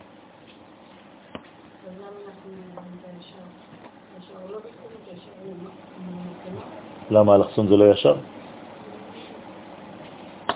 מה זה ישר בשבילך? את תרגמת ישר באנכי ואופקי. זה לא נכון. אני יכול עכשיו למתוח קו ישר באלכסון? מה הקשר? כלומר, כשאני רוצה לחדור לאטמוספירה של כדור הארץ, יש פה אטמוספירה מסביב? יש טיל שרוצה לחדור, אני חייב שהטיל יחדור ב-45 מעלות. אם לא, הוא מתפוצץ. זה לא ישר, זה ישר. זה הישר. זה להגיד שכל השאר לא קיימים. נכון, הם לא מגיעים למטרה. נכון. אם אתה נכנס פרונטלית, אתה נתקע בקיר יותר חזק מבטון. אתם יודעים את זה? גם במים, אותו דבר. למה אתה, אתה קופץ באלכסון? מי שקופץ ככה, על חייב, כן? לכן צריך להבדיל בין היוד התחתונה ובין היוד העליונה. ויוד העליונה היא מים דחורין. אז פה יש לי מים של הזכר, ויש פה מים של הנקבה. הנקבה מעלה והזכר מוריד. מים נוקדים, מים דחורים.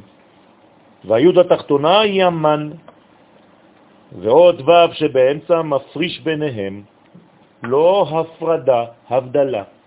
כלומר, מה זאת ההבדלה? אם היית צריך לצייר צורה במוצאי שבת, אלכסון, 45 מעלות. להשתמודעה בה כדי שהיסוד יתגלה ויהיה ניכר בסוד הקמת הברית. זה הסוד של הקמת הברית. חייב להיות 45 מעלות. בלי להיכנס לפרטים, והמבין יבין. רוצה לומר כי בזמן הייחוד, המד שהיא סוד י' העליונה של האלף, המים האלה עוברים בפנימיות היסוד דזעיר אנפין, בתוך הוו, נכנסים לתוך הוו, כי זאת האות הראשונה, נכנסת לתוך, נכנסת לתוך הוו, שהוא סוד הוו של א', והמן שהיא סוד י' התחתונה של הא' שביסוד נקבע, עולות, גם הם פה עולים ונכנסים לתוך הוו, מקיפים סביבות היסוד לתחורה מבחוץ, ואינם נכנסים בפנימיותו, בלי להיכנס בפנים. ונמצא שכלי היסוד של הזכר, שהוא הרקיע, הוא מפריש בין המד ובין המן. במילים אחרות, אם אני רוצה לעשות את זה יותר ברור, זה ככה, היוד הזאת חודרת, כן, אל תוך היסוד פה,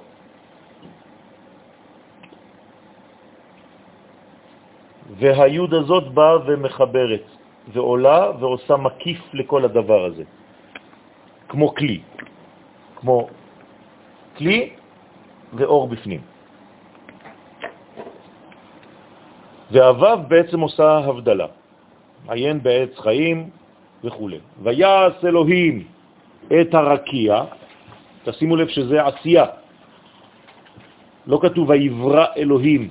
מה זה ויעש בלשון התורה?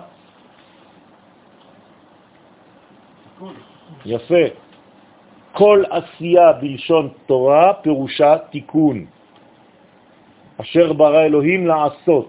אז ויעש אלוהים, כלומר, מה עשה הקדוש ברוך הוא עכשיו? תיקון. איך הוא עשה את התיקון? מה זה התיקון הראשון בבריאה? הבדלה. הבדלה. ויעש את הרקיע. כלומר, התיקון הראשון זה להבדיל. אם אתה לא יודע להבדיל בין מדרגות, אתה לא יכול להתחיל בכלל לפעול. אז עכשיו צריך לראות עולם עם רקיעים. כל החיים שלך זה רקיע.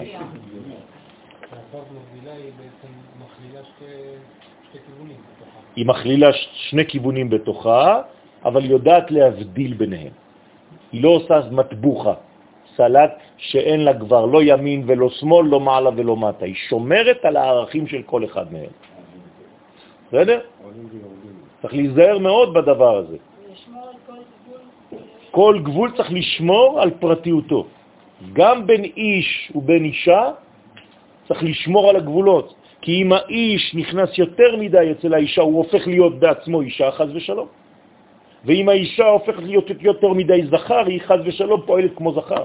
היא איבדה את הזהות שלה, והוא איבד את הזהות שלו. בתוך הזוגיות, הגבר צריך להישאר גבר, והאישה צריכה להישאר אישה. והם צריכים להתחבר בהבדלה, ולא במצבוחה. כי אם הם מתערבבים יותר מדי, שניהם נעלמים. ואם אחד יותר חזק מהשני, אז הוא בולע את השני. ואז יש לך בעצם אחד בבית, דומיננטי, והשאר בכלל כולם אפס, לא עולים בשם אפילו. זה התוצאה של התינוק, זה לא הם עצמם. התינוק הוא תוצר חדש. שגם הוא צריך לשמור על זהותו. אם הוא בן, אז הוא צריך להיות בן, ואם הוא בת, אז צריך להיות בת. אבל אם הילד הזה גדל עם שתי אמהות, או שני אבות, אבל הוא יקבל חום ואהבה.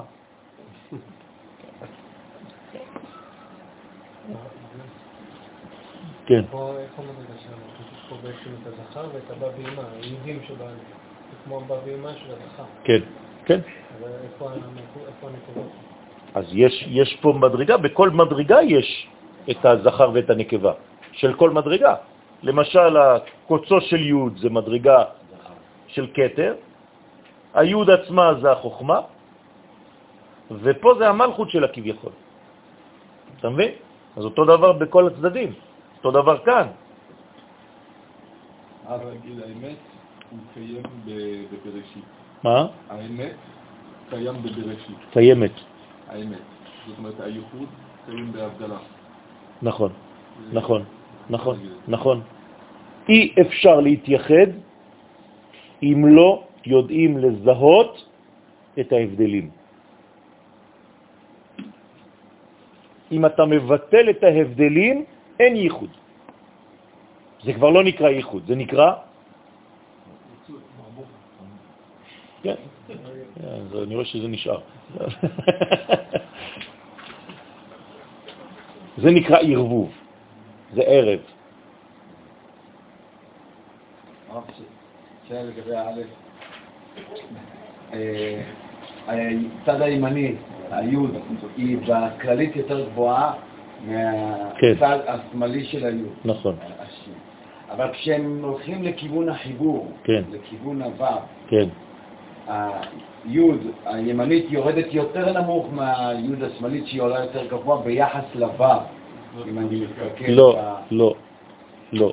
איפה נקודת המפגש ויש. אני אגיד לך, אין פה נקודת מפגש, זה עניין שהוו היא נקודת המפגש, כן, אבל מה שקורה פה. זה בעצם תנועה כזאת. כלומר זה סביבון. אם הייתי שם ציר עכשיו פה. הבנת? זה בעצם, כל הדבר הזה זה סוד של מה?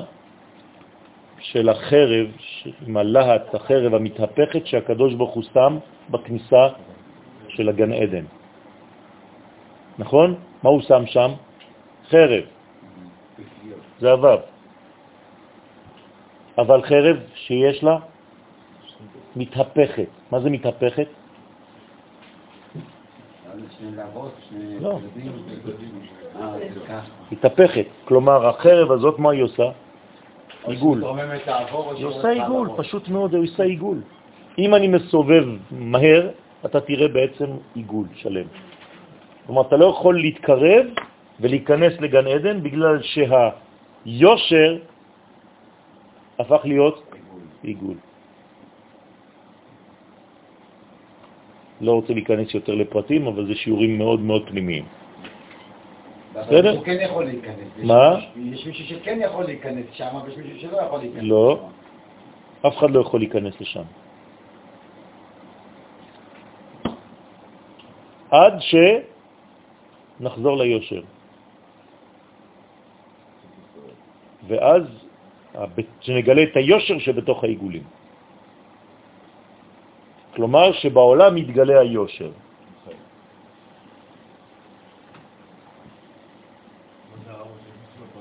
סליחה? אז זהו, מה זאת אומרת ארבע שנכנסו לפרדס? זה לא לגן עדן, זה לפרדס. פשט, רמז, דרש וסוד. לא כתוב בכלל גן עדן שם. והארבעה שנכנסו לפרדס, פירוש שאחד נכנס לפשט בלבד. הרי הם ארבעה, לא כולם נכנסו לפרדס. ארבעה נכנסו לפרדס אחד. אחד נכנס רק לפשט, אחד נכנס רק לרמז, אחד נכנס רק לדרש, לדרוש, ורק אחד, רבי עקיבא, נכנס לסוד. לכן נכנס בשלום ויצא בשלום. מי זה שלום? יסוד. כלומר, במה הוא נכנס? בזכות היסוד. נכנס בשלום, לקח מונית שנקראת שלום, נכנס בשלום ויצא בשלום.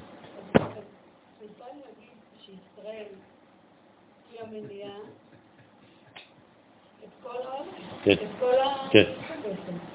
כן, נכון. ישראל זה העמוד השדרה של כל המציאות. אז זה, מה שאמרתי לכם פה, רבותיי, זה רבי חיים ויטל, הקדמה לכל כתבי אריזל. שיעור ראשון שנתתי פה בכפר אדומים כשהגעתי לארץ, בחג השבועות. ארבעה שנכנסו לפרדס. כי כול- כי כולם חושבים שכולם נכנסו להכל. כן, נכון. לא. לא, אז הנה, רבי חיים ויטל. כשאתה רוצה ללכת, כואבות לך הרגליים, לך לפודולוג. אל תלך למומחה בכאבי עיניים. כן או לא? לא. פודולוג זה רגליים. בסדר? מטבע הדברים. אז כשיש לך שאלה בקבלה, אל תלך לשאול הרב שלא יודע בכלל בקבלה, לך תשאל את הרב הגדול בקבלה. מי זה? רבי חיים ויטל. אז אם הוא מלמד אותי ככה, הוא יודע על מה הוא מדבר, תאמין לי. אתה אומר ללכת לפודולוג, זה כאילו להפריד. לא הבנתי.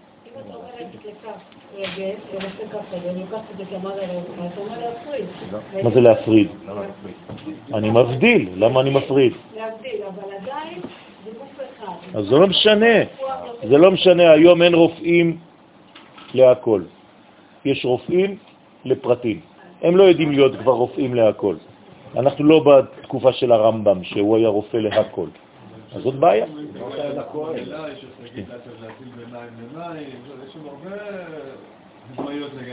נכון, אבל זה לא גן עדן. המילה גן עדן לא מופיעה. נכון. זה אומר שיש קונוטציות של עדנה או של עדנות, כן? אבל זה... נכון, נכון, אבל זה עדיין לא גן עדן. לא, לא, לא קשור לגן עדן. קשור בנואנסים, ש... בהשקפות, השתקפות, אבל זה לא גן עדן עצמו. נכון, נכון, אבל זה לא נכנס עדיין למדרגה. הוא אומר איך אפשר להיכנס בעצם, הוא מלמד אותנו איך אפשר להיכנס. נכון, רק אני אומר שזה לא מופיע שם במילה, אבל זה נכון. כלומר, מה אומר לנו רבי עקיבא? כן. מה אומר לנו רבי עקיבא בעצם? איך יום אחד צריך לחזור. לשם, שזה הכל עניין. של קבלה, של פנימיות.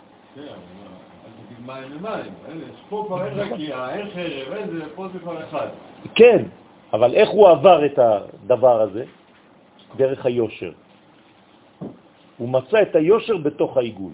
כלומר, הוא יצא מהטבע, מהטבעת של העולם, זה נקרא, הוא נכנס לסוד, כדי לגלות את האחדות הזאת.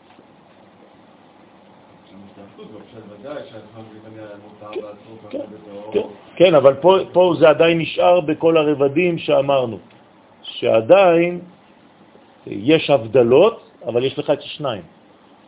פה אתה כבר יש לך את האחדות הכוללת. בסדר? אז לכן ויעש אלוהים את הרקיע, דהיינו את היסוד. או, איך קראנו לו מקודם? מתת, המלאך הזה, נכון? אז פעם הוא קורא לו יסוד, פעם הוא קורא לו מתת, זה אותו דבר, נכון? או תפארת, אתם מבינים שהוא בתפארת. ויבדל, כלומר הנה הוא, זה זה, זה עבד, זה המלאך הזה, מתת. מה הוא עשה? ויבדל בין המים אשר מתחת לרקיע, שהוא המים נוקבים, ובין המים אשר מעל לרקיע, שהוא המים דחורים. ודא נתיב שביעה צדיק, וזה נתיב השביעי שהוא גם כן בחינת היסוד. דהיינו עטרת היסוד, וזה רנפין שהוא רקיע התחתון כנזכר. כן, עטרת היסוד זה השורש של המלכות, שזה הרקיע התחתון. והטעם שהוא נתיב בפני עצמו, לפי שביסוד נכללים החסדים בסוד כל כ"ל 50, כלומר חמש מדרגות, ובעטרת היסוד נכללים החסדים בסוד כללות דקללות. כלומר, יש יסוד ויש עטרת היסוד. ביסוד יש חמש מדרגות, ובשורש של המלכות שנקראת עטרת היסוד יש כללות דקללות. זאת אומרת שזה הכולל של הכל, העוטף של הכל. זה כמו באורות המקיפים. יש בגוף של האדם אורות פנימיים, נכון? מה הם האורות פנימיים שבאדם? נפש, רוח ונשמה. זהו. עכשיו, יש עוד שתי מדרגות, חיה ויחידה. אז איך קוראים להן? מקיף ומקיף דמקיף. בסדר? זה אותו דבר. נכון, כללות וכללות דקללות. והיא נקראת קלה.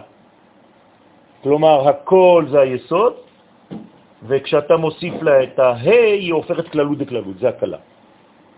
לכן הוא נתיב בפני עצמו. אנחנו מסיימים, נתיב תמינאה, נתיב השמיני, משמונה נתיבות החוכמה, המפורשים בתיקון זה, עליו נאמר, ויקרא אלוהים לרקיע שמיים. עכשיו, הוא נותן שם למלאך הזה, ליסוד הזה, עוד שם נרדף, כדי שתבין שהוא מדבר בערכים, ויום אחד כשתשמע שמיים, אתה תוכל לומר, זה זעירנפין, זה ו', זה מתת, זה הבדלה, זה רקיע, זה יסוד, וכו' וכו'. אתה תדע שמדובר באותו שורש. הוא מפרש, ויקרא אלוהים דא אימא אילאה. מי קרא? אלוהים, מי זה אלוהים? מדרגה של בינה. כלומר, העולם הבא מכנה עכשיו בשם את אותה מדרגה של תיקון שנקראת עשייה, ויעש. אחרי ויעש ויקרא. למה צריך לתת שם אחרי העשייה? כדי להגדיר, להגדיר ולהפעיל. ברגע שאתה מגדיר, אתה מפעיל. זה הולך אותו דבר. במילים אחרות, מתי אתה מתחיל לפעול? כשהגדרתי אותך. אם אתה לא יודע מי אתה, אתה לא יכול להתחיל לפעול. למה אני אומר לכם כל הזמן, כל עוד ולא תדעו מי זה ישראל, לא תוכלו לפעול באמת. אתם תלמדו מלא דברים. אבל זה לא יפעל עדיין. זה מפעל שהוא עדיין דומם, שום מכונה לא פועלת. כי לא למדת את השם של המפעל הזה, אתה לא יודע להגדיר אותו. הגדרה זה הכנסה לתנועה. אם אני מגדיר את האויב שלי כאויב, אני יכול לחסל אותו. אם אני לא מגדיר אותו כאויב, אלא כפרטנר לשלום, נגמרתי. אני רוצה רק שתמקד אותי, עכשיו אני יכול קצת להפסיק ללמוד על גאולה וללמוד על ישראל. בוודאי, אבל זה הנושא. זה הנושא. זה אותו דבר. אתה צריך ללמוד על הזהות של עצמך. תסביר את זה ברחוב. בסדר, יפה. אני צריך לגשת לרחוב כן, עכשיו כן. ולדעת על מה לדבר. אתה לא צריך לגשת לרחוב עכשיו. אתה צריך להתעסק בלימוד של התוכן שלך. כן? יש לנו בחגים רצף, נכון? פסח, שבועות, סוכות. בפסח הוגדרתי. פעם ראשונה שאומרים לי שאתה עם ישראל. עכשיו אני מצא, אוקיי? אני עכשיו יצאתי, אני עכשיו יצאתי, נבראתי, יצאתי לעולם. מפסח לשבועות לוקח לי שבעה שבועות כדי לדעת מי אני. כדי להגיע לשלב החמישים שמגלים לי בעצם את התורה, שזה הזהות שלי. הפנים. כאילו, שם הגוף, שם הפנים, בסוכות כמה זמן אני צריך כדי לדווח את מה שיש לי לאומות העולם? הימין. רק שבעה ימים. כלומר, מה יותר קל? אה, להעביר. להעביר את זה החוצה. מה יותר קשה? ללמוד על עצמי.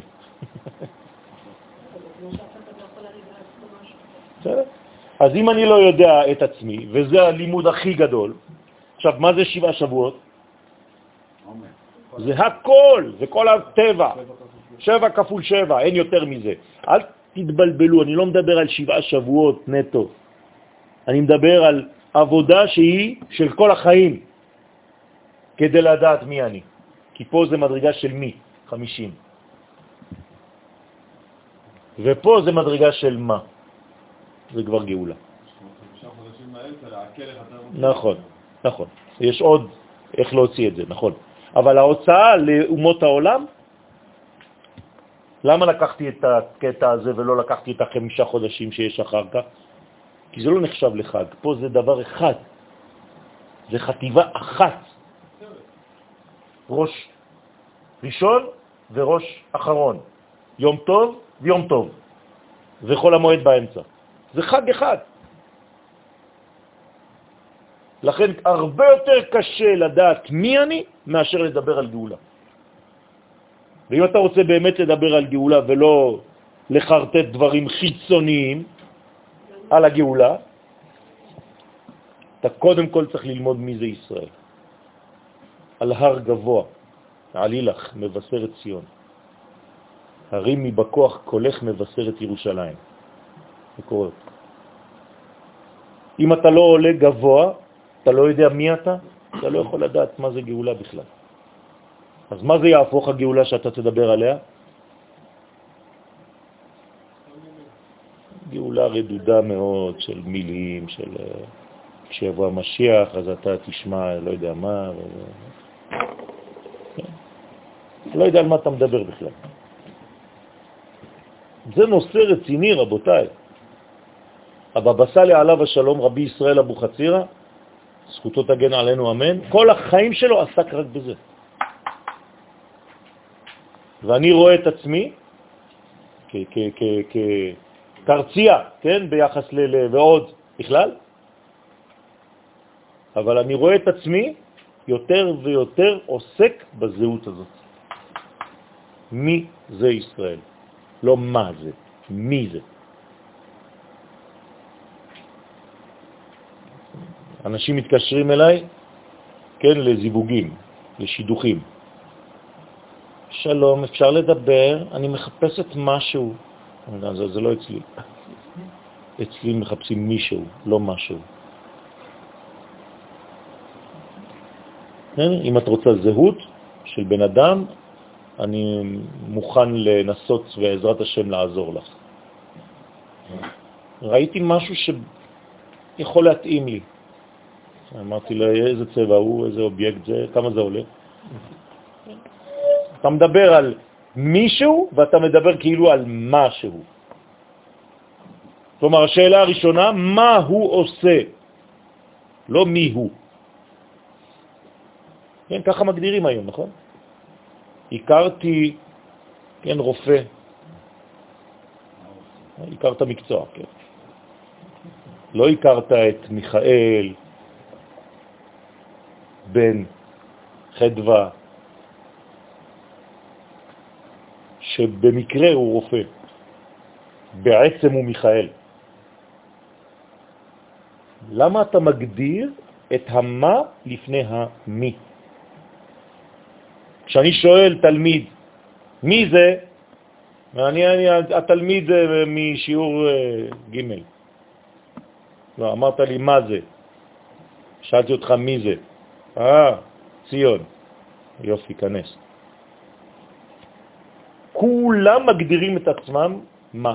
שלום, אני מזכירה של אה, זה... לא, אנחנו מתקשרים מהבנק. כן. הבנק התקשר אליי. לא יודע מה זה, מנגנון מחשבים. הבנק התקשר אליי. וואו, איזה פחד. בנק מתקשר אליי. תגיד לי, רוני התקשרה אליך מהבנק. לא, הבנק התקשר. וואו, איזה פחד. איזה מכונה. כן, מכונת הרס. ויקרא אלוהים דא אמא הילה, זוהי אמא עליונה נקראת אלוהים חיים, ממנה החיים זורמים, שממנה יצאו כל הנתיבות. ומה שכתוב וקראה לרקיע שמיים, דא עמודה דאמצעיתה, זה הבן שלה. כלומר, האמא העליונה קראה לבן שלה, הבן הראשון שלה, זה אירנפין, נולד ממנה, קראה לו שמיים. שם יפה, לא? עשו ברית מילה, תפילת היסוד, מבחינת היסוד, של הבן הנקרא שמיים. זה הבן הראשון. איך קראו לבת שלה אחרי זה? ארץ. שמות של שני הילדים הראשונים בכל ההיסטוריה, לפני ההיסטוריה. דא עמודה דאמצעיתה, כלומר, מה הולידה, מה ילדה הבינה? אמצע, אמצע, עמוד אמצעי. זה הוא התפארת הנקרא גם כן רקיע. כלומר, מה היא ילדה? מה היא הביאה לחיים הבינה? ילד שמה יעשה? שיש לו פונקציה במציאות. לחבר את כל מה שלמעלה אל כל מה שיהיה למטה. כלומר, מה התפילה של אותה אימא כשהיא התייחדה עם בעלה? יהי רצון מלפניך, אדוני אלוהי ואלוהי אבותיי, שהבן הבכור שיוולד יהיה מחבר שמיים וארץ. הלוואי על כל אימא. יהיה מחבר. כן? הלוואי על כל אימא שתתפלל תפילה כזאת. כי היא, כי הוא סוד אות ו' ונכללים בו בעצמו. איזה מזל יש להם לצעירים האלה, הם מקבלים כן. הכל ככה מתנה, אנחנו לא ידענו כלום. כן, עכשיו הם דור אחר, מקבלים הכל. עוד לא התחתנה, יכולה כבר לכוון בעזרת השם בחתונה, מה לכוון, איזה בן ייוולד לה. איזה ברכה זאת. איפה אנחנו היינו? וואי, וואי, וואי, השם מרחם עלינו. ונכללים בו בעצמו כל אבב קצוות. וכללות זו היא הנתיב השמיני. דאי הוא בין ימינה וסמלה, שהוא מכריע בין החסד שבימין ובין הגבורה שבשמאל. וכלי תרווי הוא וכולל את שניהם, כי יש בו בעצמו בחינת חסד וגבורה, שהם סוד אש ומים. ולכן נקרא תפארת שם מים, יש לו אש ומים, כי הוא נוטריקון אש ומים, אז הוא נקרא שמיים. הדאו דכתיב זה שכתוב ויהי ערב, כלומר בהתחלה היה ערבוב, ויהי בוקר, אחרי זה הייתה בקרה, יום אחד. הוא מפרש, ואינון ערב די יצחק, אז הערב מכנים אותו יצחק, זה ער, ערבו של יצחק, דהיינו בחינת הגבורות, והבוקר של אברהם, שזה לראות את הדברים באופן ברור. מה יש בערב שלא, לא, שמבדיל מהבוקר לערב? בערב הכל מטושטש, נכון? אתה, אתה כבר לא יודע, לא רואה כלום, אתה לא מבדיל בין הצבעים. בבוקר זה בקרה, זה ודאות, יוצא מהספקות, לכן בוקר של אברהם, שהיינו בחינות חסדים. ועל מי צריך להגן? על אברהם. למה צריך להגן על אברהם? כדי לשמור על הסדר ולא לטשטש. כי קל מאוד לטשטש, אבל כשהגעת לדבר ברור, תשמור עליו. תכתוב אותו, תעשה משהו מיד. אם לא, הטשטוש שלך יחזור עוד פעם. אברהם היה כללי יותר מכללי. חוסר הוודאות. בסדר, בסדר, לאט לאט זה תהליך. אבל רואים ברור כבר, רואים שקוף, רואים רחוק. אברהם יודע כבר, יש כיוון בעולם, נכון? כן. יפה. מכל החוסר ודאות שהייתה לפני אברהם, אברהם נולד ב-1948, שנת תש"ח של בריאת העולם. כלומר, מתחילים לראות משהו ברור. מה, גם זה סתם? מתבלבל הרבה הקדוש ברוך הוא בזמן האחרון. ועל ידי התפארת, שהוא בחינת יעקב, נכללים ונמתקים החסדים והגבורות. רבותיי, גם בחיפוש שלכם בחיים, לחפש לכם רב, אתם צריכים לדעת לזהות אותו. וברגע שזיהיתם אותו, הדבר הכי קשה זה לשמור. הדבר הכי קל זה כל הזמן לפרפר. בחיים שלך אתה לא תגמור. אין אדם למד אלא במקום שליבו חפץ. איפה שהלב שלך מצאת חפץ, זה, זה, אי אפשר יותר, זה נקרא חפציבה. ונמתקים החסדים והגבורות, זה בסוד זה יום אחד, זה בזה בסוד יום אחד. זה נקרא מיתוק של הגבורות דרך החסדים.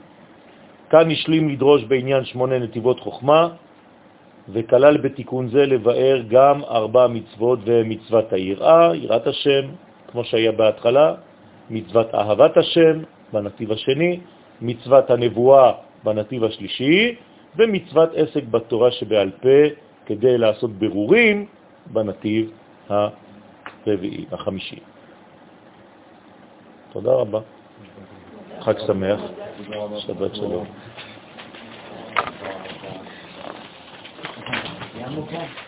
פעם הבאה זה יהיה פה, בצד השני. כן. בצד השני תמקמו לכם, תמקדו לכם תיקון למד א', תעשו עיגול מסביב, ששם מתחילים. כדי שלא נתבלבל. כבר ככה.